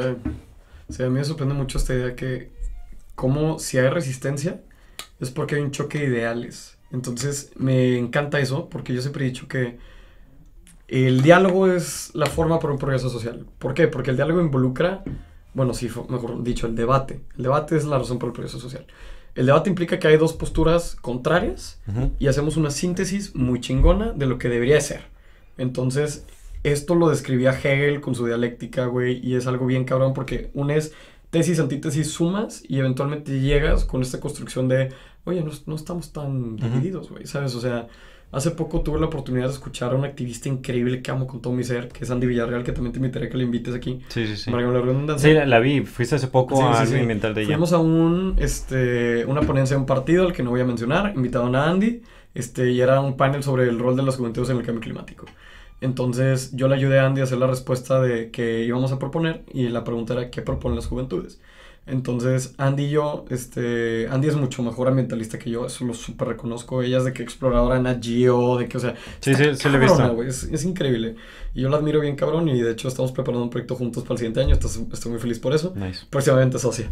Pero justamente, este, estábamos hablando, por ejemplo, del decrecimiento, degrowth se llama, ¿no? Esta idea de que para crecer como seres humanos tenemos que dejar atrás la idea de crecer económicamente. Entonces, justo Andy llegó y en una mesa con el secretario de Movilidad del Estado, con un activista indígena, con una doctora en economía ambiental, con el director de una de las ONGs más importantes para la plantación, para plantar árboles en Nuevo León y que mejores árboles producen todo el país. Andy tuvo los huevos, por decir la expresión, de sentarse y decir, ¿saben qué? Tenemos que cambiar la forma en la que estamos haciendo las cosas. Y lo digo con el mayor respeto, porque estamos tomando acción, pero seamos completamente honestos. Lo que estamos haciendo ahorita no nos va a salvar. Porque nosotros como juventudes ponemos la agenda de decrecimiento y de colonialismo, porque sabemos que si no empezamos a bajarle al pedal económico, nos vamos a morir en un harto producción y en un harto consumismo. Sí, güey. Entonces, también el decolonialismo pues habla de reescribir la historia.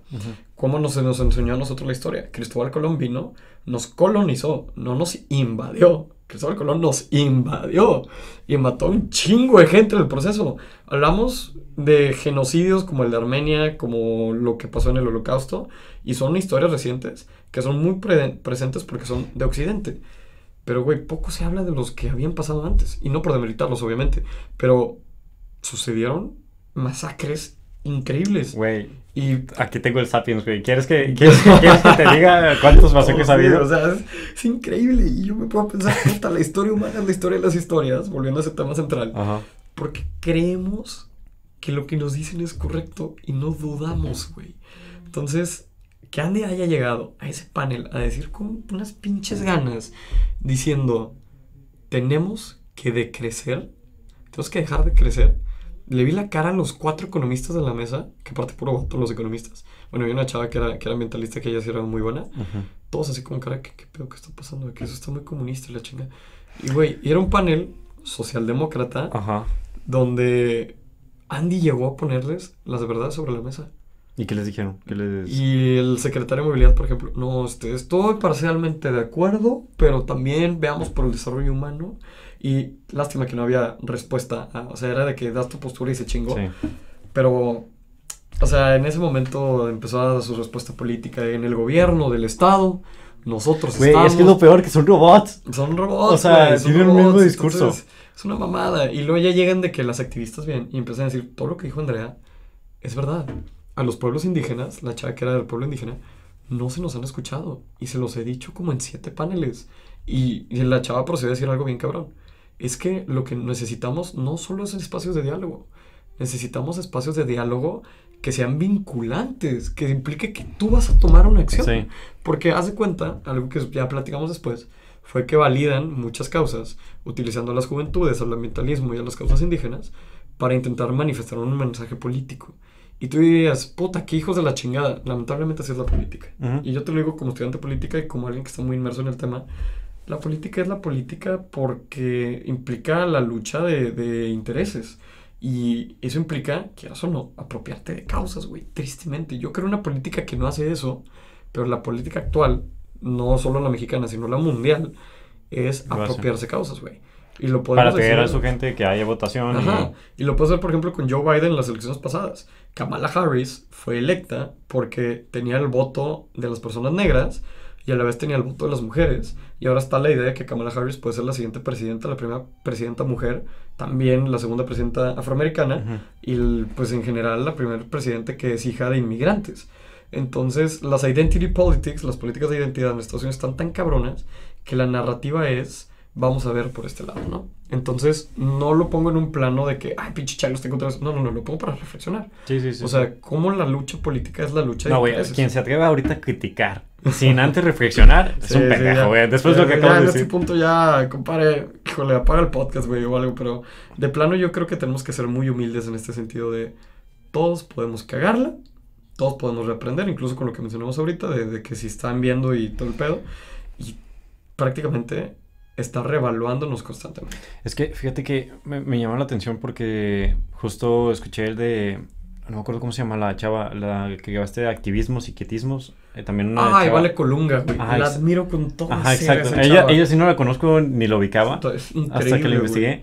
Y, y me, creo que ella mencionó una anécdota que la habían invitado a un panel güey. Sí. en donde s- los sentaron a todos jóvenes y literalmente el organizador o el mero mero se fue y no había nadie escribiendo, pero Ujú. estaban discutiendo. Te voy a poner el contexto fue, para... fue un mero... Ajá, para la audiencia. O sea, Vale Colunga es una activista que yo admiro con todo mi ser. Fue la fue una de los ocho o doce líderes, no me acuerdo, pero fue una de que de las líderes a nivel global determinadas por la ONU, este, para llevar la agenda de juventudes, este, y desarrollo a futuro de las Naciones Unidas. Ujú. O sea, la chava llegó a trabajar con Antonio Guterres, secretario general de las Naciones Unidas, llegó a trabajar con la Envoy de eh, Juventudes, llegó a trabajar con gente de todo el mundo. Y su historia está bien padre porque ella fue la persona que fundó Girl Up, probablemente la conoces. ¿Ella, ¿Ella la fundó? Ella fundó el club de Girl. Up aquí en Monterrey, Ah, ok, el primero. Y fundó Girl Up este, Monterrey tal cual, con Mariana Anaya, con André Villarreal, con gente muy chingona, con Cristian Corlay, este, gente que tengo el placer de, de Conocer. conocer y de admirar como activistas feministas. Este, fundaban el club, empezaron a hacer un chorro de actividades, ganaron el mejor premio de que este, de los clubes a nivel Latinoamérica, se hicieron muy famosas y a partir de ahí pues Vale se fue a estudiar a UT Austin y empezó como a tener esta carrera de activista, aplica el programa, queda pues obviamente con todo su bagaje, de hecho hace poco sacó una TED Talk buenísima, este, Vale se lo está escuchando, te quiero un chingo, pero simplemente Si le caes a Monterrey, cae aquí. Estaría con madre. Sí, este, pero justo ella trae una agenda bien cabrona y su contexto es justo este, que ella ha sido consultora de juventudes, ha sido una persona que se dedica tal cual al tema de juventudes, o sea, profesionalmente, y que en ese panel ella llegó y en un panel de juventudes que era para que las personas que hacen las, las políticas públicas, los policy makers, las escucharan, resulta que llegó y no había nadie, digámosle, escuchándoles, ¿no? O sea, que llegaste y no hay representación de juventudes, o llegaste y fue más como un "Ay, el evento de diversidad, ¿sabes? O sea, que yo también tengo un tema ahí, o sea, para mí no deberíamos de tener el tema de mujeres en la política, la comunidad LGBTI en la- el sector energético. Es una estupidez, güey, mejor métalos a la agenda tal cual. ¿Por qué una mujer no me puede hablar de la reforma eléctrica, güey? ¿Por qué le tengo que dar el panel de mujeres en la reforma eléctrica? No, güey, que me lo diga ella. Ese es el verdadero empoderamiento. Cuando toman los espacios que nosotros los hombres les hemos restringido históricamente. Y se me hace una estupidez que lo tengamos que delegar a eventos de que súper especiales. Foro por la inclusión, la chingada. Sí, que tanto es placebo ¿Por qué necesitamos un foro de la inclusión?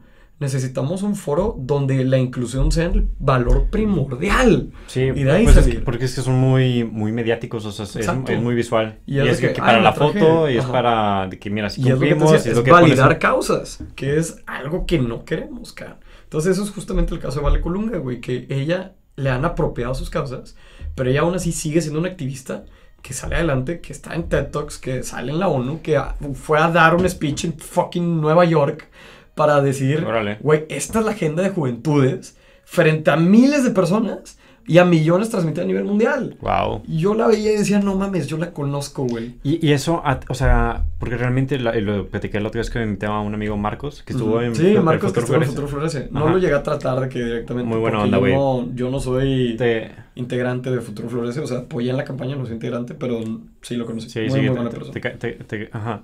Y, y me decía, pues, como realmente, o sea, los, los cambios verdaderos son los políticos. O sea, son los que... Queramos o no. Ahí se busca el cambio verdadero. Ajá, exacto. O sea, y es...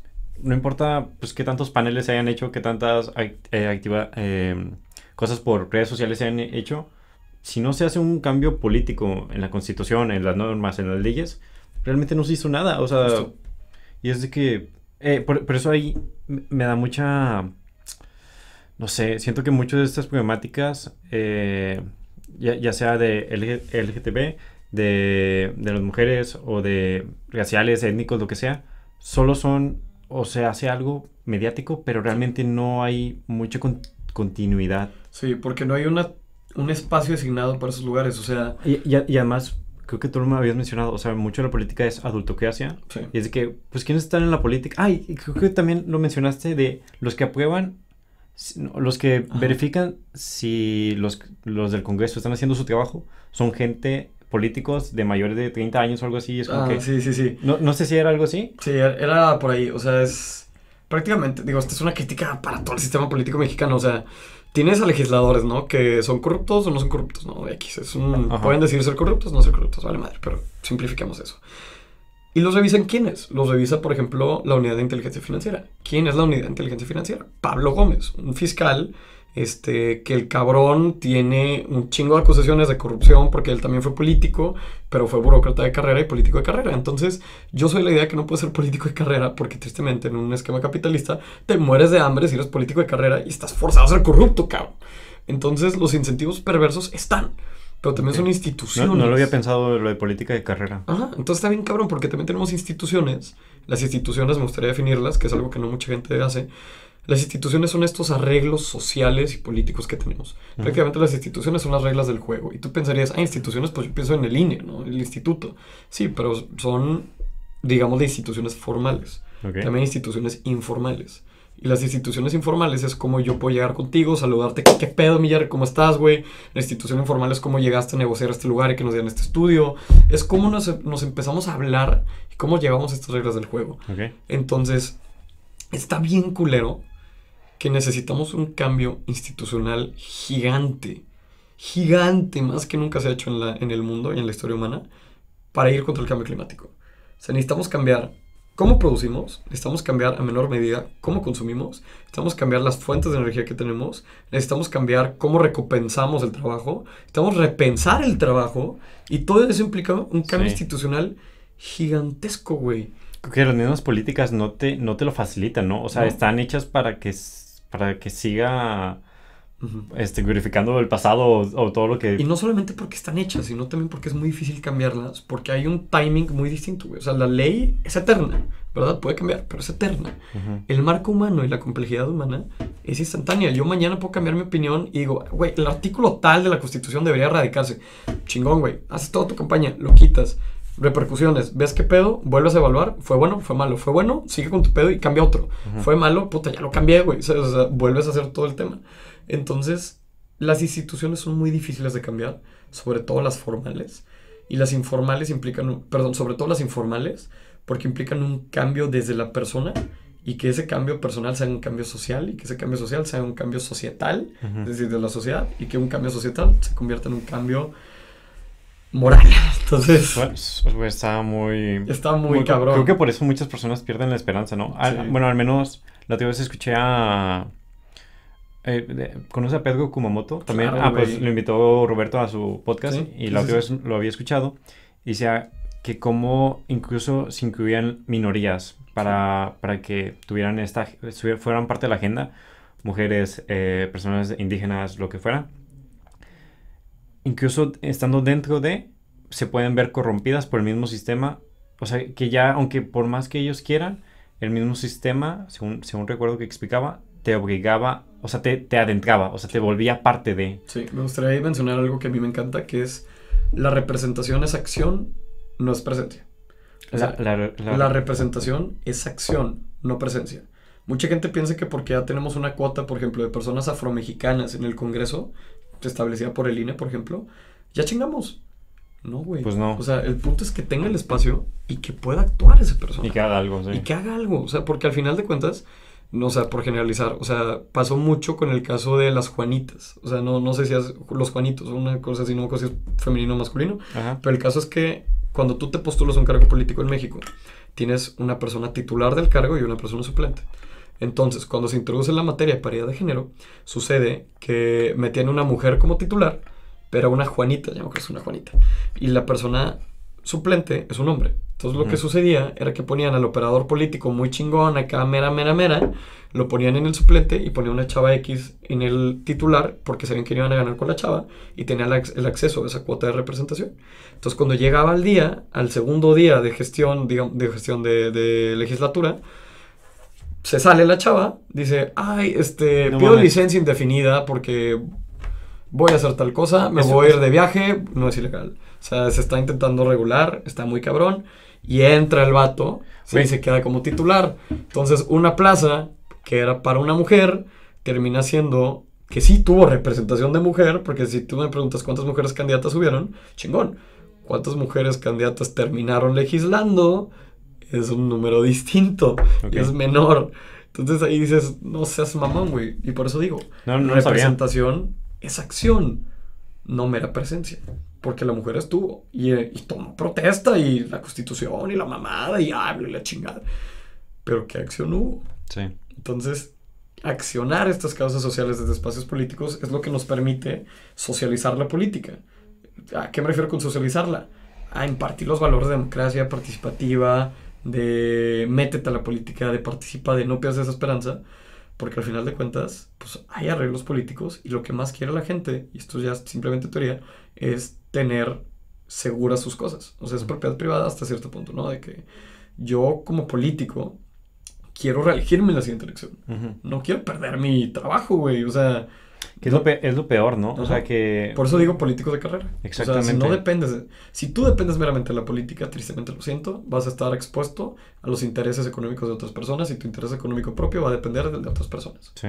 Entonces, Y tus ingresos y tu vida. por y- eso, por ejemplo, yo admiro mucho a Miguel Treviño, el alcalde actual, y lo digo tal cual, y no importa si me cotean, yo lo veo mucho como una persona que es muy valiosa, que sí tiene cierto como pa- pasado partidista, pero el cabrón primero fue urbanista, luego fue consultor, luego fue arquitecto, o sea, Ok. el güey hizo su patrimonio y luego fue político. Ok. ¿Qué, qué- ¿Crees Entonces, que debería ser algo así, no? Yo creo que debería ser algo así, porque la neta, tristemente, en el esquema capitalista en el que vivimos, no puedes ser político por siempre. O sea, si no tienes una estabilidad, de esto es algo que se ve en, en la teoría económica y política, Ujú.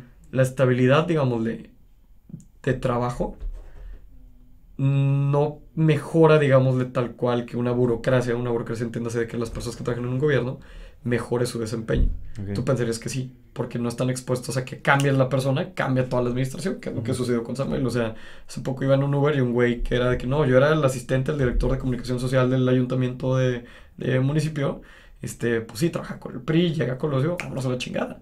O sea, hay un cambio de lealtades bien culero. Entonces, prometer como esta estabilidad laboral sí puede mejorar un poquito cómo funcionan los gobiernos, pero a la vez no implica que siempre va a ser así, porque pues no todo es blanco y negro, todo es granular. Sí. Ujú. Fíjate que no, no había pensado, o sea, no había pensado tanto en eso del tema de la carrera política, Sí. pero sí debe ser que pues que no dependas de ello, o sea, porque si no te vas a acabar al final de cuentas algo, Sí. porque al final de cuentas es un periodo súper pequeño de tiempo, tres años, seis tres años, y ahí es como que, pues déjame aprovechar, Sí, exacto. O sea, yo me pongo a ver. De, de que debería ser requisito ¿Qué cosa? como que tengas un, un currículum anterior. Ah, no, porque esa es. O sea, Qué o sea, buena pregunta. Esa es la paradoja de. de bueno, es el dilema, digamos, de, de la democracia. Porque la gente te puede preguntar de que. Chelo, para ser. ¿Cómo se llama? Este. Para ser líder político, ¿necesito tener escolaridad? Por ejemplo. Y en un modelo democrático, no. Porque la democracia es la democracia del pueblo. Y si la- el pueblo no tiene educación, ¿por qué pide esa escolaridad? Ok, entonces, no, o sea, ahorita puedes ser político sin tener estudios. Sí, claro. O sea, para mí No no, debería haber una representación mínima de estudios. Porque también los estudios son algo que se llama capital cultural. Y el capital cultural se accede a través del capital económico. Ujú. Entonces, puta, mi Ah, sí. diploma del TEC es un perro papel. Pero es capital cultural en el sentido de que, ay, güey, es egresado del TEC, ¿sabes? O sea, entonces, puta, todo eso está bien cabrón. Y a mí se me hacen barreras bien cabronas que no deberíamos de tener. Porque tú pensarías, bueno, mínimo un nivel de educación básica. Estaría de acuerdo que mínimo sepan escribir y sumar y la chingada. Súper de acuerdo. Pero estoy muy en contra de que se pida, por ejemplo, una maestría. O sea, un grado así que más inobtenible. O sea, a lo mejor prepa estoy de acuerdo, güey. Porque, pues, quieras o no, hay una, una buena cobertura de la educación pública en Ajá. preparatoria. Pero carrera, maestría, doctorado, se me hace que para cargos públicos, o sea, cargos que se votan, están de más. Porque incluso pensemos en el, en el autodeterminismo de Fíjate, las... fíjate que no, no, no lo había pensado. O sea, yo, yo al menos si me preguntabas antes de estos cinco minutos, Ujú. si hubiera pensado de que, pues, sí de- debería ser requisito o estaría mejor que tuvieran un, un papel, ¿no? O sea, algo Ujú. que los valide, algo que les diga si es un chingón, si nos va a beneficiar, pero entonces no, no, no hubiera una inclusión. Desmenuzemos esa idea. O sea, tú pensabas, o bueno, pensarías, que necesitan tener este capital educativo de que para ser unas personas chingonas en la vida. Eso implica a la vez que pensamos que la educación es una forma, la educación formal es una forma de éxito en la vida. Yo estoy de acuerdo en eso hasta cierto punto, pero no lo es todo. Porque pensamos, por ejemplo, en los pueblos indígenas que tienen una educación informal más No, sí, hilada o sea, a la conservación, la conservación del, del hábitat y del cambio climático, mitigarlo. Güey, el 80% del territorio protegido, eh, perdón, del, del territorio, digamos, de los ecosistemas del mundo, es protegido no por el gobierno, no por la ciudadanía, Por las protegidos por los, comunidades, por los pueblos indígenas. Y son los que más la sufren, güey. Y eso, hasta a mí me preguntas si eso es desarrollo. O sea, eso es development. Eso es lo que queremos, güey. Pero en ese marco nosotros vemos un indígena, tristemente, y generalizando la visión me- mexicana, decimos, es que no estudió, no tiene educación, no es un chingón, no puede ser algo, no puede ser alguien en la vida. Puta, si vas a un pueblito y te empiezan a decir todos los remedios artesanales que tienen, vas a quedar como pendejo, güey. O sea, No, sí. y es algo increíble porque nuestro sistema de creencias está hilado a tienes que haber ido a una secundaria, haberte graduado, te a prepa, te a carrera, ganas un chingo de lana y ya eres un chingón. Y ya cuando tengas tu casa todo endeudado, eres un chingón. O sea, no Bueno, mames, güey. Gracias por el énfasis en en- endeudado. Ah, bueno, que también, o sea, Este- otro tema, la pinche crisis de vivienda nos va a matar, güey. La gente no lo quiere aceptar, pero nos va a matar. Sí, pero este, wow, este, ven, o sea, yo no, no, no había pensado eso. O sea, porque incluso, sí, o sea, órale, es que, Sí. ¿sabes? Como cuando te entra una idea y es Sí. como que ahora... Sí, sí, sí, como que recapacitar. mis ideas están me están peleando. Te digo, pero- desaprender y reaprender. Eso es algo bien importante que tenemos que mantener. Sí, y ni siquiera porque yo al menos no es, tenga nada en contra de los, los indígenas, es como simplemente no lo había pensado. Sí, sí, sí, O sea, claro. Porque también, seamos honestos, en nuestra sociedad hay personas invisibles. Porque, güey, tan solo el hecho parias, que tú y yo los- estamos en el TEC, los parías justamente, tan solo el hecho que tú y yo estamos en el TEC, ignora cabrón, güey. O sea, tantas cosas. Yo me puse a hacer un estudio hace poco para una conferencia, no sé si esa sí la viste, pero era de que el 0.02% de las familias mexicanas se pueden pagar una educación de una prepa TEC, sin problema, y todavía tener para El comer. punto 002, 0.02% de México, se- de las familias de México, se pueden pagar una educación tech para una persona y aún así comer. Está muy cabrón. Obviamente sin considerar una beca, pero está muy cabrón. ¿Cuánta gente no conoces tú que no tiene una beca en el tech y que se puede pagar toda la carrera así? Entonces te pones a pensar cuánta gente, o sea, el 99.0000, o sea, digo 99.99998, ocho, ¿dónde están? sí. ¿Y por qué tenemos tantas barreras de, de entrada a la educación de calidad? Está bien, cabrón. Y, y fíjate, o sea, te fuiste a un extremo de educación de mucha calidad, Sí. pero, güey, secundaria, preparatoria, también Sí. son índices súper bajos. Sí, sí, sí. Son índices bajos que ahorita no tengo el dato, fallé como economista, pero Ah, bueno, te si no me equivoco está por el 60% una cosa así la prepa. No, no sé. Pero sí, o sea, somos muy privilegiados con todo lo que tenemos y eso a la vez nos tiene que hacer humildes. O sea, y no lo digo en un sentido de que, güey, agradece todo lo que haces. O sea, qué padre si lo haces, qué chingón.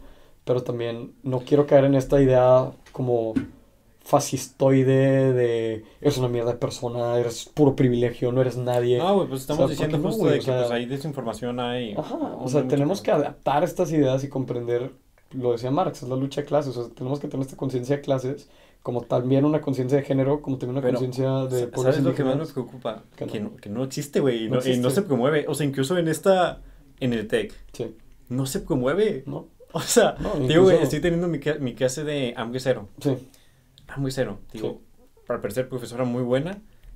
Y no nos hizo cuestionarnos nada, güey. ujú, Absolutamente nada. Es como que es una problemática sub- que tiene que ver con pobreza, que tiene que ver con educación, que tiene que ver con salud, ujú, eh, con todo. O sea, el hambre te pega en todo. sí, no nos hizo reflexionar nada. Ujú. Es que, profesora, tiene a las familias más ricas de México aquí estudiando en el TEC de Monterrey.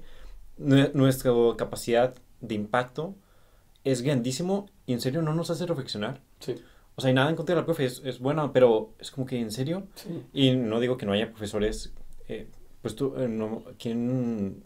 Un amigo justo me vino y dijo, Sí. tuve una clase de perspectiva de género con una profesora chingoncísima Sí, pero no, no todos. O sea, eh, quizá alguien que le cambió la, la, la percepción porque tuvo esa profesora. La gran mayoría no lo va a tener. sí, justo. Está- y está muy cabrón. Y Ayer, es que es... Adelante, adelante. sí, o sea, antier tuve una tarea que era pues, un quiz. Güey, literalmente tenías que ver una presentación y contestar el quiz. Pues unas amigas no, unos amigos no, no lo hicieron. Este, y me dijeron, oye, ¿sabes si esta es hambre o desarrollo o pobreza? No, era pobreza, desarrollo y crecimiento, ¿sabes? Que a huevo era pobreza la, Sí, la sí, respuesta, de ¿sabes? que Carencia social que te falta de que... Pues, güey, que, que te impacte en todos, los, en todos los aspectos y te hace deteriorar tu vida. Y luego me dice, ¿sabes cuál es? Una persona con muy buen poder. Educada, muy- entre comillas. muy- con muy buen poder adquis- adquisitivo. Sí. Me pregunta eso. Y digo, o sea, está súper obvio. Me da mucho miedo que no sepas. Este, que me cae súper bien, bien, pero me, me da miedo que no sepas. Sí. Es que, que es la pobreza, güey. Sí, y te lo voy a voltear. O sea, por ejemplo, ¿tú sabes cómo se mide la pobreza? Eh, no, es, es algo súper complicado. O sea, Es la, algo- la otra es algo está- difícil, sí. la- la otra vez estaba platicando con, con Diego Domínguez, creo que también lo Sí, conoces. Simón, eh, economista. Y, y me decía lo difícil que es, la- o sea, medir la pobreza. Sí, está cabrón. O sea, en Eh, México... se- según, según yo es por... Ah, puta, güey, justo lo vi con algo del hambre, que era con, Ujú, con la- lo, lo necesario para vivir. Sí, O sea, de, tipo los servicios. Sí, si, si no sí, tienes sí. agua, ya tienes, ya eres pobre. Si, si no tienes luz, ajá. sí, justo, o sea, quiero tocar ese tema porque la pobreza la vemos como, ay, sí, no te alcanza. O sea, no, no es dinero, o sea, no es solo eso. Entonces, Te se te trata más... Ah, gracias. Sorry. Por, por si acaso. Sí, Creo just in case. Pero sí, no, no se trata tanto de me alcanza o no me alcanza. O sea, hay carencias sociales, es a lo que voy. Porque justo la pobreza la vemos y pensamos, ay, no le alcanza. ¿Sabes? O sea, ay, no tiene dinero. Ay, me está pidiendo lana. Pero no, güey. O sea, la pobreza es no tener acceso al agua, no tener acceso al servicio público, no tener acceso al, perdón, a la salud pública, no tener acceso a la seguridad social, no tener acceso a un grado de cohesión social positivo, no tener acceso a un suelo, o sea, Abrir una casa. a una casa, güey, la vivienda, de hecho, es uno bien importante, que es uno muy precario en México. Y lo digo porque quiero destacar esta idea del privilegio, güey. O sea, lo que más necesitamos, y retomando todo lo que hemos hablado, lo que más necesitamos es gente que diga por qué. O sea, O sea, porque me- soy privilegiado. ah, aparte, aparte, o sea, pero permíteme desarrollarme con eso. O sea, Ajá, date. ¿Por qué hay pobreza en México? ¿Por qué soy privilegiado? ¿Por qué el capitalismo es así? ¿Por qué AMLO ganó? ¿Por qué hay feminicidios? Ujú. ¿Por qué? Ta, ta, ta, necesitamos gente curiosa, güey. Y que de ahí, era lo que decíamos al mero inicio, que si eres curioso y sacas eso y lo comunicas, tienes que irte con alguien más y que incida. Y que si incides positivamente, que esa persona vaya con alguien más. Y llegas a esta posibilidad de crear una red increíble, güey, que me encanta y que me hace llorar de la emoción cada vez que la puedo visualizar, de un posible cambio. O sea, yo hemos tenido como que un tono un poquito como que, ah, todo está mal y la chingada. Entonces te voy a decir por qué necesitamos una esperanza infalible, güey, para salvar a México y al mundo. Necesitamos una esperanza infalible porque ante el, le llaman doomism, güey, ¿no? O sea, estamos condenados. Ujú. Al estar condenado por el cambio climático, al estar condenado por la desigualdad social, no, no estamos condenados, güey. Son historias que nos han dicho. Son historias, como todo lo que decía, todo es una historia. Te podemos crear historias. El lema de política corto es, vamos a crear la nueva historia, güey. Sí. Porque nosotros queremos brindar ese espacio de juventudes para que la gente opine, Porque nos hemos dado cuenta que si te vas a los medios tradicionales, tienes al doctor en economía con siete másteres, la chingada, que nunca hizo nada de bienestar social, güey, para otra persona, opinando de que el mercado debería ser más libre. Sí, güey, pero te educaste en 1960 y sorry boomer, güey, pero en Chile los tiempos cambian. Y si no te reeducaste, el capital cultural que adquiriste en los 60 se quedó en los 60. Y más en este tipo de carreras. Exactamente, entonces tenemos que estar siempre súper actualizados y por eso es bien importante mantener esta idea de optimismo ciego hasta cierto punto. Optimismo y sí. lo digo en un sentido de De que nosotros... yo sé que puedo cambiar el, el mundo y confío en mí y confío en mi esperanza y en los valores que tengo y no soy solamente ciego a la magnitud del problema. Comprendo el problema, más, Ujú. más que ciego, es optimismo consciente. Cons- comprendo a través de mi conciencia el problema gigante que tengo enfrente. Y sé que yo solo no puedo hacerlo, Sí. pero lo puedo hacer con más personas. Por eso dices la importancia de levantar la voz. Y a Exactamente. la vez de que... Y generar esas redes de impacto. Entonces, pongámosle nombre y a las cosas. a la ciudadanía. Exactamente. Pongámosle nombre a las cosas. Hablemos del cambio climático, que es un tema que estamos moviendo mucho. La ONU estimaba que en 2030 nos íbamos a pinches morir por el cambio climático porque la acidificación de los océanos iba a llegar a tal punto que ya no íbamos a poder ni siquiera pescar, no íbamos a poder hacer nada. X. Los ODS no los vamos a lograr. Hay que ser realistas. Eh, la guerra en Ucrania y Rusia nos cambió el panorama cabrón. El COVID O nos sea, cambió el el. COVID nos mandó a la chingada a todos y de paso llevó a mucha gente que lamentó pues, bastante. eh, ayer vi el, el dato que Ujú. decía, simplemente en el 2020, durante la pandemia, 4 millones de, de nuevos pobres se agregaron. Sí, sí, sí, que tal cual. En México, en México, Sí, en, en México. México. justamente. Este, eso, qué bueno que lo comentes, porque es una buena forma de ponerlo en, en perspectiva. O sea, tenemos todos estos problemas, tenemos toda esta montaña de mierda enfrente de nosotros, pero lo que menos necesitamos es sumarnos a esa montaña de problemas. Ujú. Lo que más necesitamos es gente que quiera llegar y decir, ¿sabes qué? Allison, por, por ejemplo, la persona que, que entrevistaste el otro día, que también los invito a escuchar ese podcast. Ella emprendió Sonar Tech, se aventó y dijo, yo como ingeniera biomédica puedo aportar desde ese punto. Y ella me decía, es que hace falta soñar, Hace falta soñar, hace falta soñar. porque nos hemos convencido de que vivimos una pesadilla, güey. Sí, güey, yo, yo también soy mucho de, de esa, Ajá. de esa, de esa, de esa perspectiva. ajá. Sí, güey, pues es que realmente, entre más, entre más lees, más aprendes, más lees los datos, dices, verga, güey, si estamos de la fregada. O sea, yo Sí. tengo ahorita en ingeniería eh, un bloque con sentido humano Ujú. y tenemos dos horas a la semana de, del cambio climático. Simón. La profe, en ca- por cada dos horas que tenemos, nos dice, o sea, to- la conclusión es, estamos de la verga, estamos Sí, de la verga, sí, estamos de la verga. Y es como, realmente sí te da una depresión, o sea, una, sí, un, un depresión, una Sí, bajón, y luego todavía te dicen que, lo- pero ustedes los van a salvar, güey. Ni siquiera mi Entonces, profe me lo dice, o sea, qué culera, entonces, güey. Sí. Se o sea, mamó, me, me- o sea, sí, o sea, como que lo pinta muy, pues tal, tal cual, o sea, Sí, muy, Te chingaste. exactamente, o sea, sí dice, hay que hacer algo, pero no da este, como que este sentido de esperanza, no, no sé cómo, cómo decirlo. Sí. Pero, pero sí, justo es lo, lo que necesitamos. La otra vez, pues, no sé si viste en, en un marco que vi que también Ujú. fuiste. Sí. La, en la explosión de los sí, sí. filósofos. Sí, estuvo muy padre. Güey, yo justo hiciste la actividad de girar. Pero ajá. hacerte la pregunta. Sí, me salió el cínico, güey. No me acuerdo de la frase, le tomé foto, pero me salió Ah, que era ok. cínico. Y yo, ah, qué gacho. Dije, qué culeros, güey. Pero- A, a mí me salió, yo le puse, ¿va a ser un buen año? Eh, Fue mi pregunta. Y luego la giré, me salió una de Noam Chom- Chomsky Ajá. que decía, este, aquel el que no ve, el que no tiene esperanza en un futuro mejor, no tiene la posibilidad de crearlo. Ajá. Güey, y yo Ajá. me quedó súper, o sea, súper al saco, güey. Qué chingona frase. Bendito sea no Chomsky. Ahorita te la paso, güey. Güey, pásamela, porque la dije- me hace increíble. Dije, wow, o sea, porque me quedó yo, me cayó súper, súper ad hoc. Más que todo, también en general veo así como la vida, de como que, verga, como que soy, no soy pesimista, soy realista, la realidad apesta. Sí. Este, pero pues necesitamos Necesitamos crear eso. Y es que yo también me puedo pensar de que, puta, en un plano más personal, ¿a dónde quiero llegar, güey? O sea, ¿qué quiero ser? ¿De qué, qué, qué legado voy a dejar? Porque, o sea, yo no proceso ninguna religión, güey. O sea, encuentro mucho sentido en el amor, güey. O sea, es algo que a mí me fascina. No en el amor romántico, en el amor hacia otra persona, en el amor como fuerza que une el universo. Y lo digo en un plano de que sí, las cuatro fuerzas elementales de la pinche física. Me vale madre, güey. Para mí, mi historia que me estoy creando, y es también hasta cierto punto ciego este punto, pero es lo que recalco de la vez que decía que toda, toda historia es la historia de las historias, pues para mí, el amor es como este perfecto motivador, ¿sabes? O sea, Sí. porque el amor yo lo siento platicando aquí, güey, lo siento cuando estoy con mis amigos, lo siento cuando estoy en mi familia, lo siento cuando estoy con mi perro, lo siento en otras personas que piensan similar, lo siento incluso cuando estoy haciendo algo y debatiendo, y lo siento en esta condición humana, y por condición humana me refiero a todas las experiencias que hemos vivido y viviremos. Y me encanta, cabrón, me encanta porque digo, chinga, lo que más necesitamos es amor, güey. Y mi frase favorita, güey, mi frase favorita de todo el puto mundo es, volvió a ganar el amor. Ok. Porque eventualmente Volvió a ganar el amor. volvió a ganar el amor. Fue hace una que compartiste hace La poco, compartí ¿no? hace poco porque también, digo, en todo este proceso psicológico ha sido de que muy cabrón y me recuerdo mucho en ella.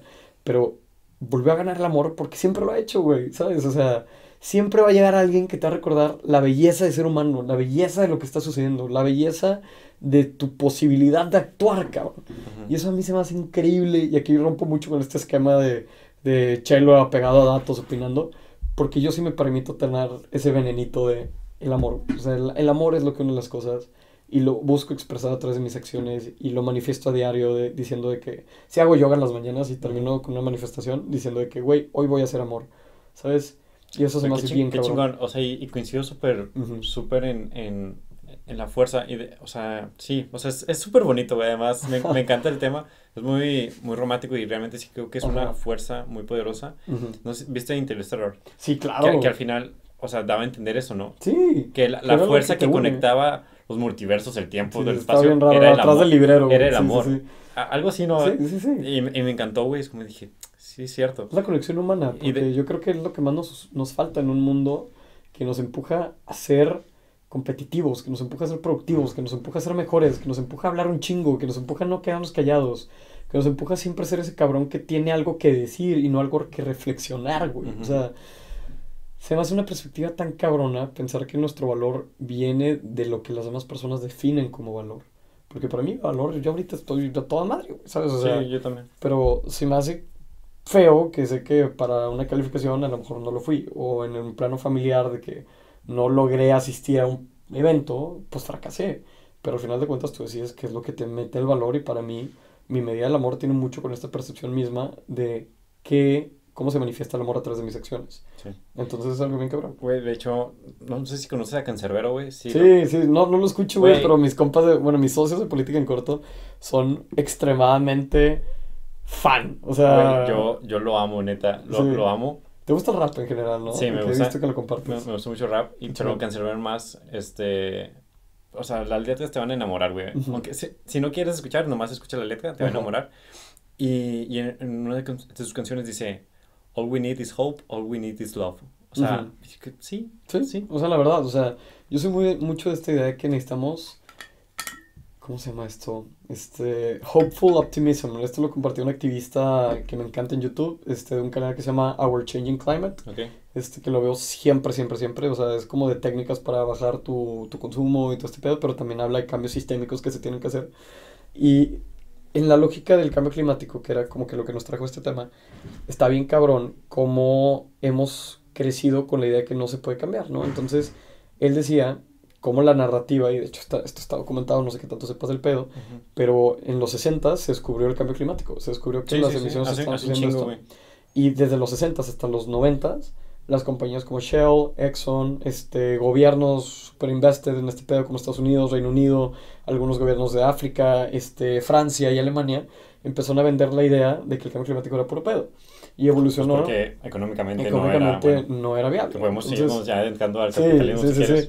Entonces, justamente ahí me gustaría hablar de esta historia de que un capitalismo voraz que existe porque no creemos que haya algo más. O sea, nosotros cre pudimos haber arreglado el cambio climático de raíz, pudimos haberlo cortado así, ¡pam! ¡Vámonos a la chingada! Ujú. Puede haber estado súper bien, pero no lo hicimos porque el interés económico prevalece sobre el interés social.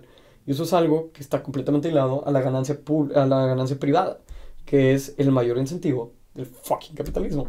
Que la gente ya conmigo de que, Chelo, ¿cómo estudias economía y vas en contra del capitalismo? Porque estudio economía, mamón, o sea, porque literalmente entiendo cuáles son los shortcomings, cuáles son las desventajas de este pinche sistema, pero también entiendo las desventajas de lo que serían sus oposiciones. ¿Tú dirías que la mayoría de los que estudian economía son a favor del capitalismo? Yo siento que son a favor del status quo, no del capitalismo, Ah, porque no se han cuestionado. Sí. O sea, yo creo que es eso está bien Es que justo, y lo dijiste en varias veces, la oposición no sabe hacer oposición. Sí, sí, justo. O sea, no sabemos hacer. O sea, sabemos que el capitalismo no está mal, pero los que critican a la vez no proponen nada. O sea, Y es que es bien difícil encontrar una crítica sólida. Por ejemplo, cuando fui con Andy a este panel, nos decían, bueno, ¿y qué proponen? Y Andy, directito, perdón, micrófonos, directito, llega, sí, me mamé, llega en directito y le dice, es que te voy a decir que necesitamos para hacer una agenda del decrecimiento. Instauremos un sistema de cuidados. Remuneremos a las mujeres y a las mamás y a las personas que cuidan. ¿Por qué? Porque detrás de cada hombre exitoso hay una mamá, hay una hermana, hay una señora de la limpieza, hay una persona que te ayuda a que tú seas exitoso y no se remunera. Instauremos también, por ejemplo, una métrica de emisiones máximas. Instauremos, y esto va a sonar súper socialista, instauremos un límite máximo de ganancias. Sí. ¿Por qué necesitamos a un Ricardo Salinas Pliego, a un Carlos Slim, a un... Ay, se me fue el nombre del cabrón de Grupo. México. No, un Salinas de Gortari también sin querer. O sea, todos los súper ricos, cuando estos cabrones acaparan el 30% de la riqueza generada en México, cuando Y que nosotros... contaminan. y que contaminan el, millones. el, el, el 1% más rico contamina más del 50%. Exactamente. O sea, O sea, estos cabrones... Güey, es 1% más rico, güey. Ni siquiera es 1%, de seguro es más chiquito, güey. Sí. Es como que no mames. Y dices, no, no mames, cabrón. O sea, yo en el caso mexicano, yo lo veo y te digo, el 29% es, es la cifra exacta de la élite mexicana, el 1%, tiene el 30% de, de los ingresos. O sea, está bien cabrón. Sí, la desigualdad. Y luego el 10% más rico tiene el 60% de, de los hecho, ingresos. sí. Entonces, no mames. O sea, ¿qué nos queda a nosotros? Y ahí empiezas ya a pensar, bueno, yo pensaría que la gente empezaría a cuestionarse, ah, cabrón, entonces si pongo un negocio no voy a ser solo exitoso por tener mi negocio. O sea, Carlos Muñoz, por ejemplo, ¿no? De que con esta idea tóxica de emprende, Shark Tank, a huevo, ve, investing, este, la bolsa de valores, financiarización. No, eso no nos va a salvar, güey. Sí. México, y lo digo tal cual, y lo voy a decir en toda mi vida, güey, y si no van a saber que ya me suplantaron con un puto clon, es a México le urge la redistribución de ingresos. No podemos seguir así, güey. Sí, Porque Salinas Pliego puede comprar un juez, y ese mismo juez no se va a dejar comprar por un cabrón que ya está en prisión preventiva desde hace cinco años por el delito de portar marihuana, güey. O sea, no entiendo. Sí. De verdad, no entiendo. De, de hecho, güey, abarcaste muchos puntos. Sí, Es- sí, sorry, me, me divagué, pero es que pues eso soy, güey. eso Sí, no, no, no, sí. Pero de hecho, ve que hace poco compartiste el, el libro de Less is More. Sí, el libro. Este, sí, eh, sí, sí, The Less is More de Jason Hickel. Ajá, exacto. Y lo, esta mañana me lo pasé escuchando su- un podcast que sacaron, Sí, que lo invitaron.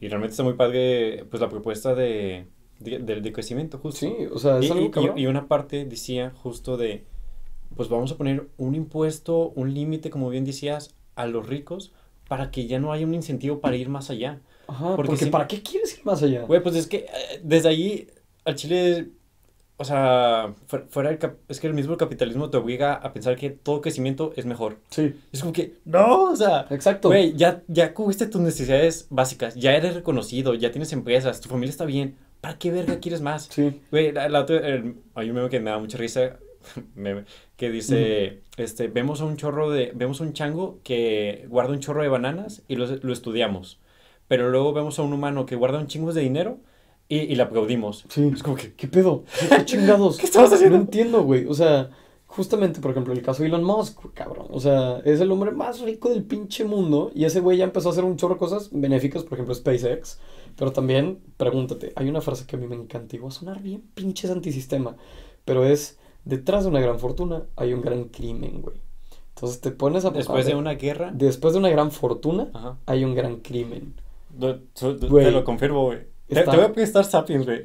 Sí. Eh, No lo has leído, ¿verdad? No, no lo he leído. Di- O sea, te dice eh, desde, el, desde el inicio, Ujú. desde cómo había, por eso también te había dicho de cómo el humano llega a extinguir donde sea. Antes había más sapiens, Sí, este, bueno, Homo sapiens extinguió a los otros, güey. sí.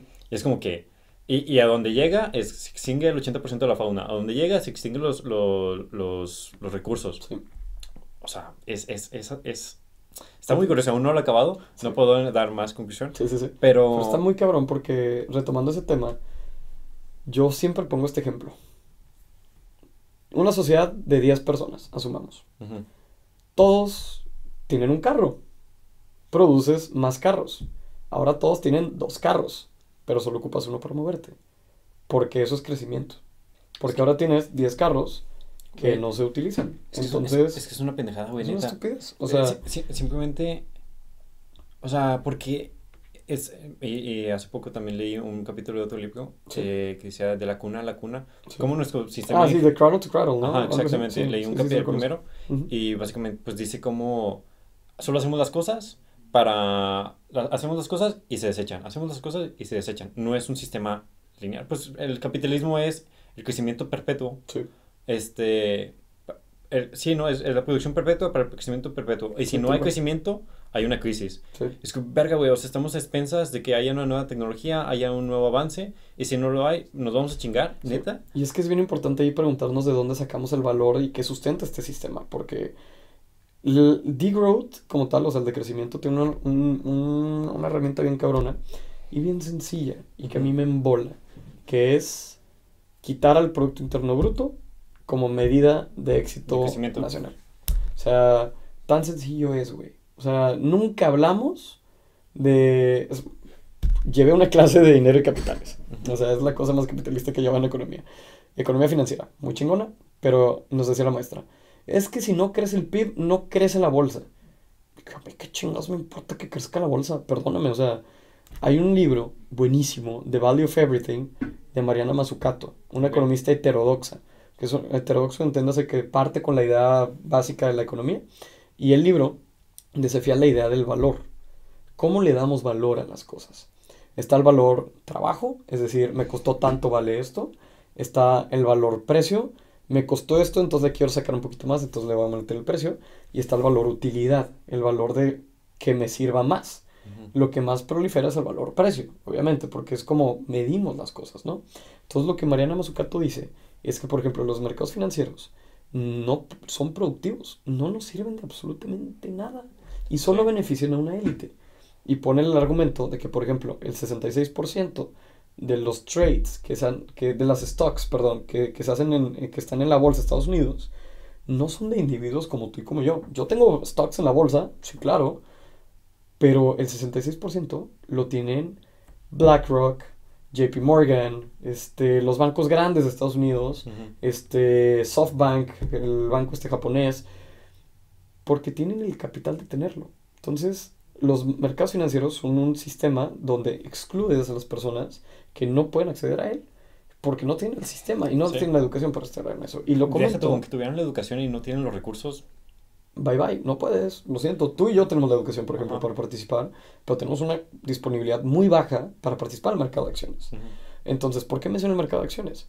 Porque ahora resulta que nuestra métrica de éxito en las políticas de, de- en las películas de Disney, en las películas este, típicas de superación personal, es el broker de acciones, que está todo el puto día en una computadora sentado haciendo trades. Pues está, está O de sea, la verga. Y está horrible. O nuestra Yo, Chile es... no entiendo cómo romantizan tanto eso, güey. O sea, yo, yo digo, o sea, no, no sé, en general la idea de, de progreso y de crecimiento y de que te más trabajes y más ganes, es como que, ¿cuán- ¿cuánto es suficiente, güey? O Sí, sea, literalmente. Y, y, y llevándolo a la bolsa de valores, hace poco vi este, un, un relato de, creo que era Alaska, que decía que hubo un derrame Sí. de petróleo, no me Sí. acuerdo. Un derrame catastrófico, dañó severamente el ambiente, visualmente, a la fauna, ecológicamente, Sí. pero hubo mucho crecimiento económico. ¿Por qué? Pues vinieron toda la gente a limpiar, lo- los, los restaurantes tuvieron gente, este, los hoteles, entonces hubo mucho crecimiento. Entonces, a costa de un eh, desastre ecológico, hubo crecimiento económico, Ento- y eso lo aplaudimos. Sí. Es como que, no mames. Y ahí está el gobernador diciendo que sí, a huevo, creció el PIB tanto por ciento. Checa tu índice de sostenibilidad ambiental. De desigualdad, checa tu índice de desigualdad. Checa si fue transitorio o no. O sea, hay O, tantos- o la movilidad social, Es una estupidez. que es un, o que sea, es un mito. La movilidad social no existe, güey. Bueno, en México es bien cabrona. Hace, chinga, no te tengo el dato preciso. pero tuve una conferencia de este pedo con el Centro Iglesias, que es uno de los think tanks más importantes de México. Que ellos justamente nos decían que, cabrón, o sea, uno de cada diez, perdón, tres de cada diez personas que logran subir de un decil de la pobreza, porque la pobreza se mide en deciles porcentuales, ¿no? O sea, el 10% más pobre que llega, ahora estoy en el 20% más pobre, se regresan eventualmente, güey. O sea, 5 logran escapar del 10, se regresan 2 o 3, no me acuerdo cómo era la cifra. Y al quinto decil, que es el medio, o sea, el promedio, llega una persona. Al promedio. Tú y yo, compadre, estamos de huevos mínimo en el octavo, o sea, en el, 80, en el 80% más rico. Bueno, perdón, en el, en el 20% más rico. No estamos definitivamente en el promedio. En el promedio es una, un índice de desarrollo humano mexicano comparable al de, ¿qué te gusta? A las calles de Colombia, las calles de, de Kenia, por ejemplo. Y no lo digo por demeritar esos países, lo digo para comparar, güey. O sea, tú vas a Ciudad de México, o a Oaxaca, Guerrero, y vas a tener índices de desarrollo humano completamente distintos. Pero caminas 10 minutos y llegas a Polanco y dices, no mames, cabrón. Hay una desigualdad increíble. Y la movilidad social mexicana es el mito, porque también nuestro poder de compra como trabajadores está cabrón. En México somos la única economía latinoamericana, si no me falla el dato, que le da más del valor producido en, en una empresa a, accionistas y shareholders que al trabajador. Hace poco escribí de eso. No, sé si tú compartiste el dato. Ah, sí, sí, yo, fui, yo lo escribí hace poco. Sí, sí, yo lo tengo 30%, 30% a, a, los trabajadores y 70%... 70% se va a accionistas. En Sudáfrica, la economía más desigual del mundo es al revés. Y en Europa también había... En Europa también. Estaba el caso de... No me acuerdo qué país puse. Creo que la... Ah, sí, la Unión Europea como tal. Pues sí, en la Unión Europea es 61% para trabajadores y el restante 39% para accionistas. Hasta está más balanceado. Y dices... No, güey, simplemente, y la gráfica que luego compartís, que luego compartieron de cómo nuestro balance vida-trabajo está de la verga. O sea, está de la verga. México es el peor país medido en ese índice en términos de vida-trabajo. Tenemos 0.4 puntos de 10 posibles. ¿Qué pedo? O sea, el promedio laboral de un mexicano está cabrón. O sea, las horas de la semana por ley es máximo 48 horas. A, a, mí, a mí me choca cuando romantizan el, diciendo que México es un país muy trabajador cuando sí es muy trabajador, o sea, pero no porque, o sea, no porque, debe. Queremos, no, no porque quiere, no porque debe. El salario mínimo en México tiene que crecer, las prestaciones tienen que mejorar, o sea, el, el dato era 27% de la población laboral mexicana trabaja más de 50 horas a la semana, incluyendo obviamente sábados y domingos, y más de 50 horas a la semana ya rompes la ley. O sea, uno de cada cuatro trabajadores se la vive en la formalidad económica, muy importante, en la formalidad económica, se la vive trabajando más de 50 horas a la semana. Eso implica jornadas de 6 días. No, güey, y luego, o sea, eso solo es el trabajo. No, está, no se considera el transporte, no se considera el, que no hay tiempo eh, lucrativo, o sea, para, para jugar. Es como que... Y, y, hay, bueno, es que con capitalismo, güey, lo relacionas directamente a contaminación, lo directa, relacionas directamente a explotación laboral, que al menos a mí creo que lo que más me preocupa del capitalismo, o por lo que más me llamó la atención, es cómo puede ser tan alienante el trabajo que puedes tener.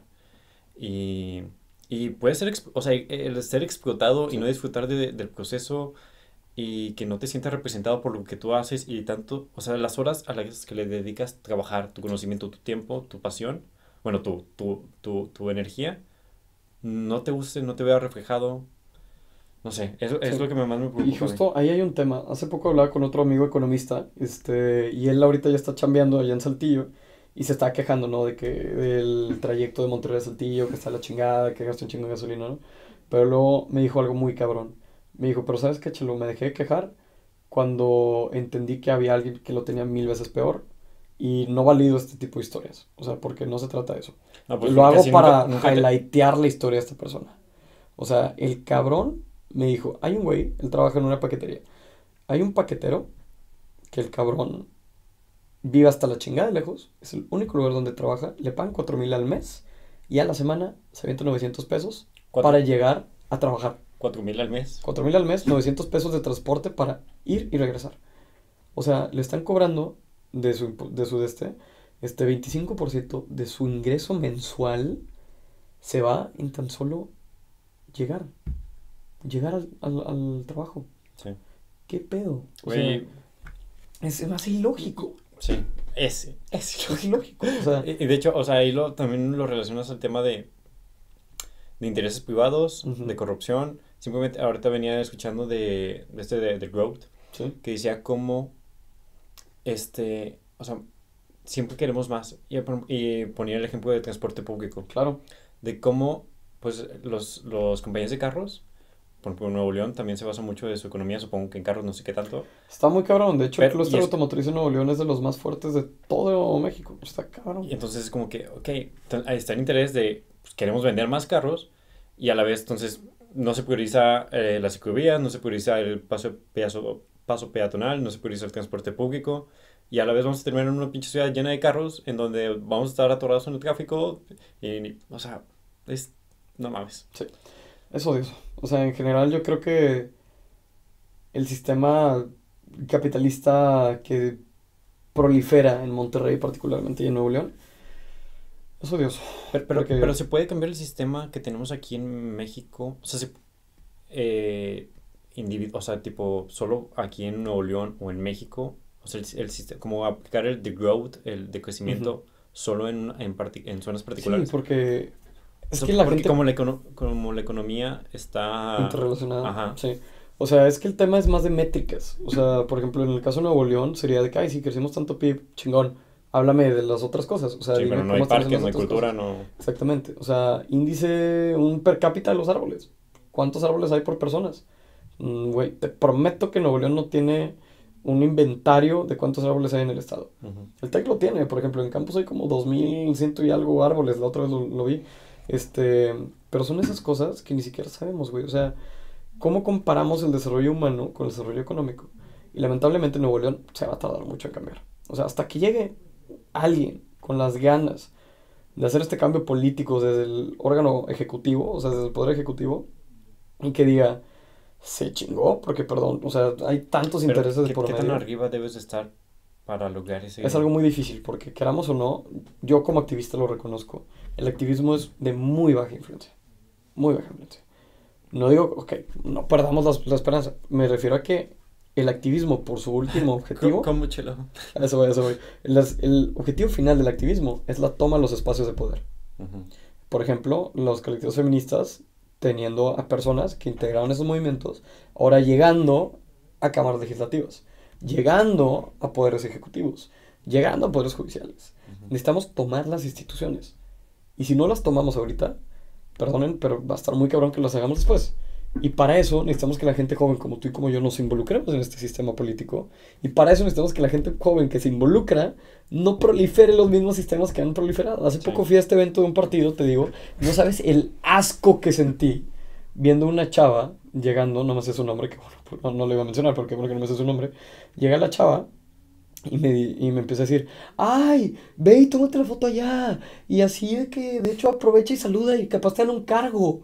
Y yo, qué asco, güey. O sea, yo me sentí asqueado, de verdad dije, güey. ¿Cuántos años tenía la chava Es menor. Yo decía, mamón. es que la, la, ideología que tenemos. La, ideología, güey. El, brainwashing, güey. Nos tienen bien coco washados para pensar que el único cambio se puede hacer desde los partidos políticos. No, güey. O sea, le puedes hacer desde Recientemente está lo del presupuesto participativo. O sea, tenemos un chorro de cosas. Eso está súper chingón. Y eso está bien cabrón. Tenemos muchas formas de participar, pero la gente piensa que solo podemos hacerlo tras de las elecciones. Y las elecciones es lo más importante, no voy a decir que no. Pero cabrón, que una chava de tu edad llegue y te diga que la mejor forma de participar es aplaudiéndole sin lugar a dudas, a pesar de todas las mierdas que haga un político. No, no sí. Por eso yo me mantenido muy fuera de la política. O sea, me han llegado ofertas de partidos, me han invitado a foros, de, me han invitado a trabajar abiertamente en agendas públicas y he ido a trabajar en agendas públicas pero me han ofrecido puestos y digo, jamás, cabrón. O sea, el, la partidocracia mexicana está podrida. Y eso lo digo de que tal cual. Entonces, ¿a ti te gustaría impactar más individualmente? Bueno, o sea, no individualmente, sino desde tu trinchera. Yo sé que me voy a dedicar algo a la comunicación. Entonces, yo creo que puedo hacer mi cambio desde la comunicación. Por ejemplo, este podcast es un excelente ejemplo. O sea, yo estoy hablando y concientizándote a ti y a las personas que nos escuchan sobre las cosas que podemos hacer porque nos tenemos que detener. O sea, sí, sí, sí, yo siento que podemos hacer un gran, gran, gran, gran cambio si empezamos a decir, a quitar de, de tallo esta raíz meritocrática de no participes, de no hagas cosas. La verdad, yo soy de la idea que si tengo un espacio lo voy a usar. Soy de la idea que si me piden alzar la voz, la voy a alzar y voy a hacer las cosas críticamente. Como Andy en el foro. Ellos esperaban que les dijeran, ay, sí, eh, casi sale el nombre del partido. Este, ay, sí, este partido tiene esta agenda y yo lo aplaudo. No, Andrea fue, se sentó y les dijo, ¿qué les falta, cabrón? Lo que necesitamos es gente. siento que pasa, no sé, personalmente nunca he ido a un foro aquí del TEC, pero siento que son muy de, de adular simplemente al TEC a veces y falta más alzar la voz. Yo sí soy esa persona que dice, dice, esto está mal, perdóneme, o sea, hace poco, y esto sí me voy a exponer y lo voy a decir tal cual. Tuve una reunión, o sea, por presidencia de la FETEC tenemos una reunión mensual con el rector y con los, vice, con los presidentes de que chingones de aquí del TEC, ¿no? Estamos en rectoría, cuarto piso, en la mera, la mera nata, de que a toda madre platicando, y un señor este, nos platica de un programa que es el programa de liderazgo Eugenio Garza Uh -huh. Mejor los has escuchado. Sí, sí, sí. Muy, está muy chingón. O sea, yo no sabía bien de qué era, pero yo le decía al vato, es que yo taché este programa porque se llama Don Eugenio Garzazada Leadership Program. Perdónenme, güey. O sea, y se lo digo al vato encargado del programa y quien lo diseñó y que lo brandeó. Lo siento, pero no entiendo la afición que tenemos en el tech por adular a personas que están en el pasado. O sea, y lo digo tal cual. I get it, ¿sabes? O sea, Don Eugenio Garzazada fue un chingón. Get over it. Ya. O sea, Eugenio Garzazada... Pues ese pedo de idealizar a las es personas. idealizar a las personas. Ah, pues o sea, eso es lo que estabas diciendo al lo que inicio. decíamos ahorita, o sea, incluso nos idealizan a ti y a mí en algún punto, en alguna persona. Yo decir, güey, yo también cago, o sea, Eugenio Garzazada también la cagó. Como acertó en muchas cosas, como fundar esta increíble institución. No le tiro mierda al TEC. Es increíble, güey. Ujú. Literalmente yo, a soy muy mierda. No, no, no, yo también. O sea, si te metes a mi Twitter vas a ver muchas cosas. Pero, cabrón, explícame cómo quedarme con valores de que de antes me van a permitir como crear esto nuevo, ¿no? O sea, sí, pues es. y, y digo, Por eso la importancia de la juventud. por eso la importancia de la juventud. Y las nuevas O sea, y la juventud, y las nuevas perspectivas, y de reaprender, y se hila todo. O sea, en final, si algo se, qui- me gustaría que se llevaran de este podcast es reaprender. O sea, yo creo que esto resume bien cabrón todo lo que hemos platicado, de que el valor de reaprender, y el valor no solamente como un valor central de que, ay, los valores, no, el valor a sin coraje, ¿sabes? O sea, el coraje, las ganas, el ímpetu, el, el incentivo de aprender y de reaprender. Sí, la curiosidad es. Además, está súper con ganas. O sea, Sí, yo, yo coincido. Yo, por último, creo que. con- o sea, daría con el toque final de. O sea, realmente replantéense cuánto es suficiente para ustedes y qué es el éxito y progreso para ustedes. O sea, porque siento que de ahí pasa mucho de que no importa si hay toda la diversidad e inclusión dentro de los sistemas eh, políticos, si las mismas personas piensan que dinero es igual a crecimiento y a felicidad, va a seguir pasando lo mismo. Sí, O sea, em, y van a seguir consumiendo y van a seguir promoviendo ideas capitalistas. Entonces es mucho la importancia de pues, saber cuál es tu propio camino, saber cuánto es suficiente. Bueno, a- al menos a mí cuando lo- me lo definí, güey, porque yo estoy en ingeniería y neta tengo amigos tan chingones que digo, verga, güey, me dan miedo. O sea, Sí, sí, sí. Igual, es como que digo, yo los veo y digo, no mames, ¿qué pedo con estos digo, cabrones? ¿cómo es que ya tienes empleo en, en Estados Unidos, una empresa súper buena? Y es como que, ok, tranquilizarme, decir, eso no es mi camino, a mí no me gusta eso, está bien lo que estoy haciendo, está cool. Claro. Pero bueno, Eso se me hace un mensaje de cierre muy bonito y también engloba de que todas estas ideas que hemos hablado, porque, seamos honestos, vivimos en un mundo horrible. Así tal cual, o sea, está culera la realidad, tú lo Welcome. mencionaste, pero ni pedos. Pero yo sí soy de la idea que lo que más necesitamos ahorita es gente que con su voz rompa el silencio. O sea, de verdad, no puedo decirlo tantas veces como para que quede claro. Lo que más necesitamos ahorita para hacer un cambio social y un cambio político es gente que quiera hacer ese cambio. Y no solo que quiera, sino que lo diga. Y no solo que lo diga, sino que lo inspire. Y no solo que lo inspire, sino que lo haga. Y no solo que lo haga, sino que a partir de eso aprenda y reaprenda. Todo esto a mí se me hace increíble es una cadena. y se me pusieron la, la piel chinita, güey. Güey. Ya de aquí anunciando Chelo 2054, presidente de México, pero no, no, o sea, lo que necesitamos es eso. O sea, yo confío plenamente que la sociedad mexicana se puede mejorar. O sea, confío que podemos sacar esto adelante. Tenemos una mierda de país. Y lo digo tal cual, o sea, Pero a la vez es una belleza, Es güey. una y belleza, güey, y se o sea, necesita- yo veo a México y digo, puta madre. O sea, y yo digo mucho, ¿por qué chingados me enamoré de los temas sociales, güey? O sea, ¿por qué podría ser feliz en la ignorancia diciendo que, ay, si hay tantos porcentajes de pobres, me vale ver? No, güey, Sí, o sea, ¿por qué? Yo a veces sí digo que, puta, yo sí me siento mal diciendo, ¿por qué soy así, güey? Ajá. Porque también quiero o no, no es como que a un politólogo le paguen a toda madre, ¿sabes? O sea, entonces digo, güey, pude haber sido tan feliz simplemente estudiando de que no sé, ingeniería mecánica, güey, trabajando en una empresa Ajá, internacional. negocios, administración, ¿no? ya, güey, o sea, Realmente Pero es, pa- es pasión al arte. es pasión al arte, pero también la neta ya veo mucho más allá de eso y digo, al chile, qué orgullo de la persona que soy hoy y de, la persona, de las personas que estoy impactando, cabrón, porque yo soy de la idea que estoy en esta vida no para vivirla fácilmente, estoy en esta vida para vivirla con ganas, con ganas de crecer, con ganas de aprender, con ganas de aprender, con ganas de enamorarme, con ganas de desenamorarme y a la vez pues intentar crecer esta idea de que podemos hacer un mundo mucho mejor. Y que se a todos de la mano. Sí, o sea, Pero- yo, yo, yo creo que eso es el, el desarrollo humano final. O sea, no hablamos mucho de mi historia personal, pero sí yo tengo muy presente esta idea de que, chelo, en la vida se puede vivir muy fácil, se puede ir muy rápido, se puede vivir sencillamente, se puede vivir rápido. Pero la verdad, la verdad es que estamos aquí nada más por un momento efímero. O sea, la vida es el perfecto accidente. Sí. O sea, la neta a mí me sorprende que estoy vivo en este momento y que caí en México y que caí en el TEC y que caí en esta familia y que caí ahorita contigo. Es improbable. Es lo más improbable del mundo y en este sentido, si lo quieren ver así, todos somos un milagro. Entonces, quieran o no, todos somos un milagro que viene desde el pinche Big Bang. Entonces, lo que quiero que se lleven es este cierre. O sea, platicamos un chingo de cosas, estoy muy feliz de todo lo que platicamos. Espero que a tu audiencia te Yo lo también. un chingo. También o me lo sea, pasé muy bien. Sí, me la pasé muy bien, estuvo muy, muy chingón y pues de mi lado simplemente despedir diciendo que lo que más necesitamos ahorita es este optimismo consciente, que sabe que las cosas están de la chingada, pero que sabe que si aprendemos, aprendemos, perdonamos y, y empezamos a hacer todo este ciclo Y tenemos esperanza y amor. y tenemos esperanza y sobre todo amor, desde mi punto, desde mi humilde aportación, podemos hacer las cosas bien. De eso estoy completamente Uf, pues qué chingón episodio, amigo. Muchas gracias por caerle, güey. La Ah, verdad. hermano, para lo que necesites, ya sabes, estuvo muy chingón, me gustó bastante y pues ahí me avisas cuando salga, güey. Sí, sí, sí, pronto. Este, amigos, pues, chelo, este, un gusto. Espero lo hayan disfrutado tanto como yo.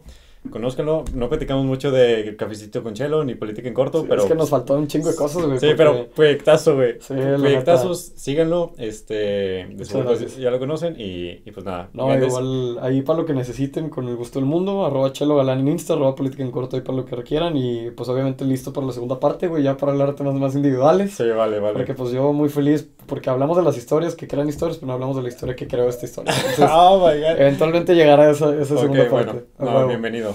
Este, bien. pues nada, chao, chao. Disfruten. Nos vemos, banda. Gracias. Excelente. Güey, muy chingón, güey. Muchas chingón. gracias, No, nada, güey. Estuvo con. Yo feliz. Ahí luego ya me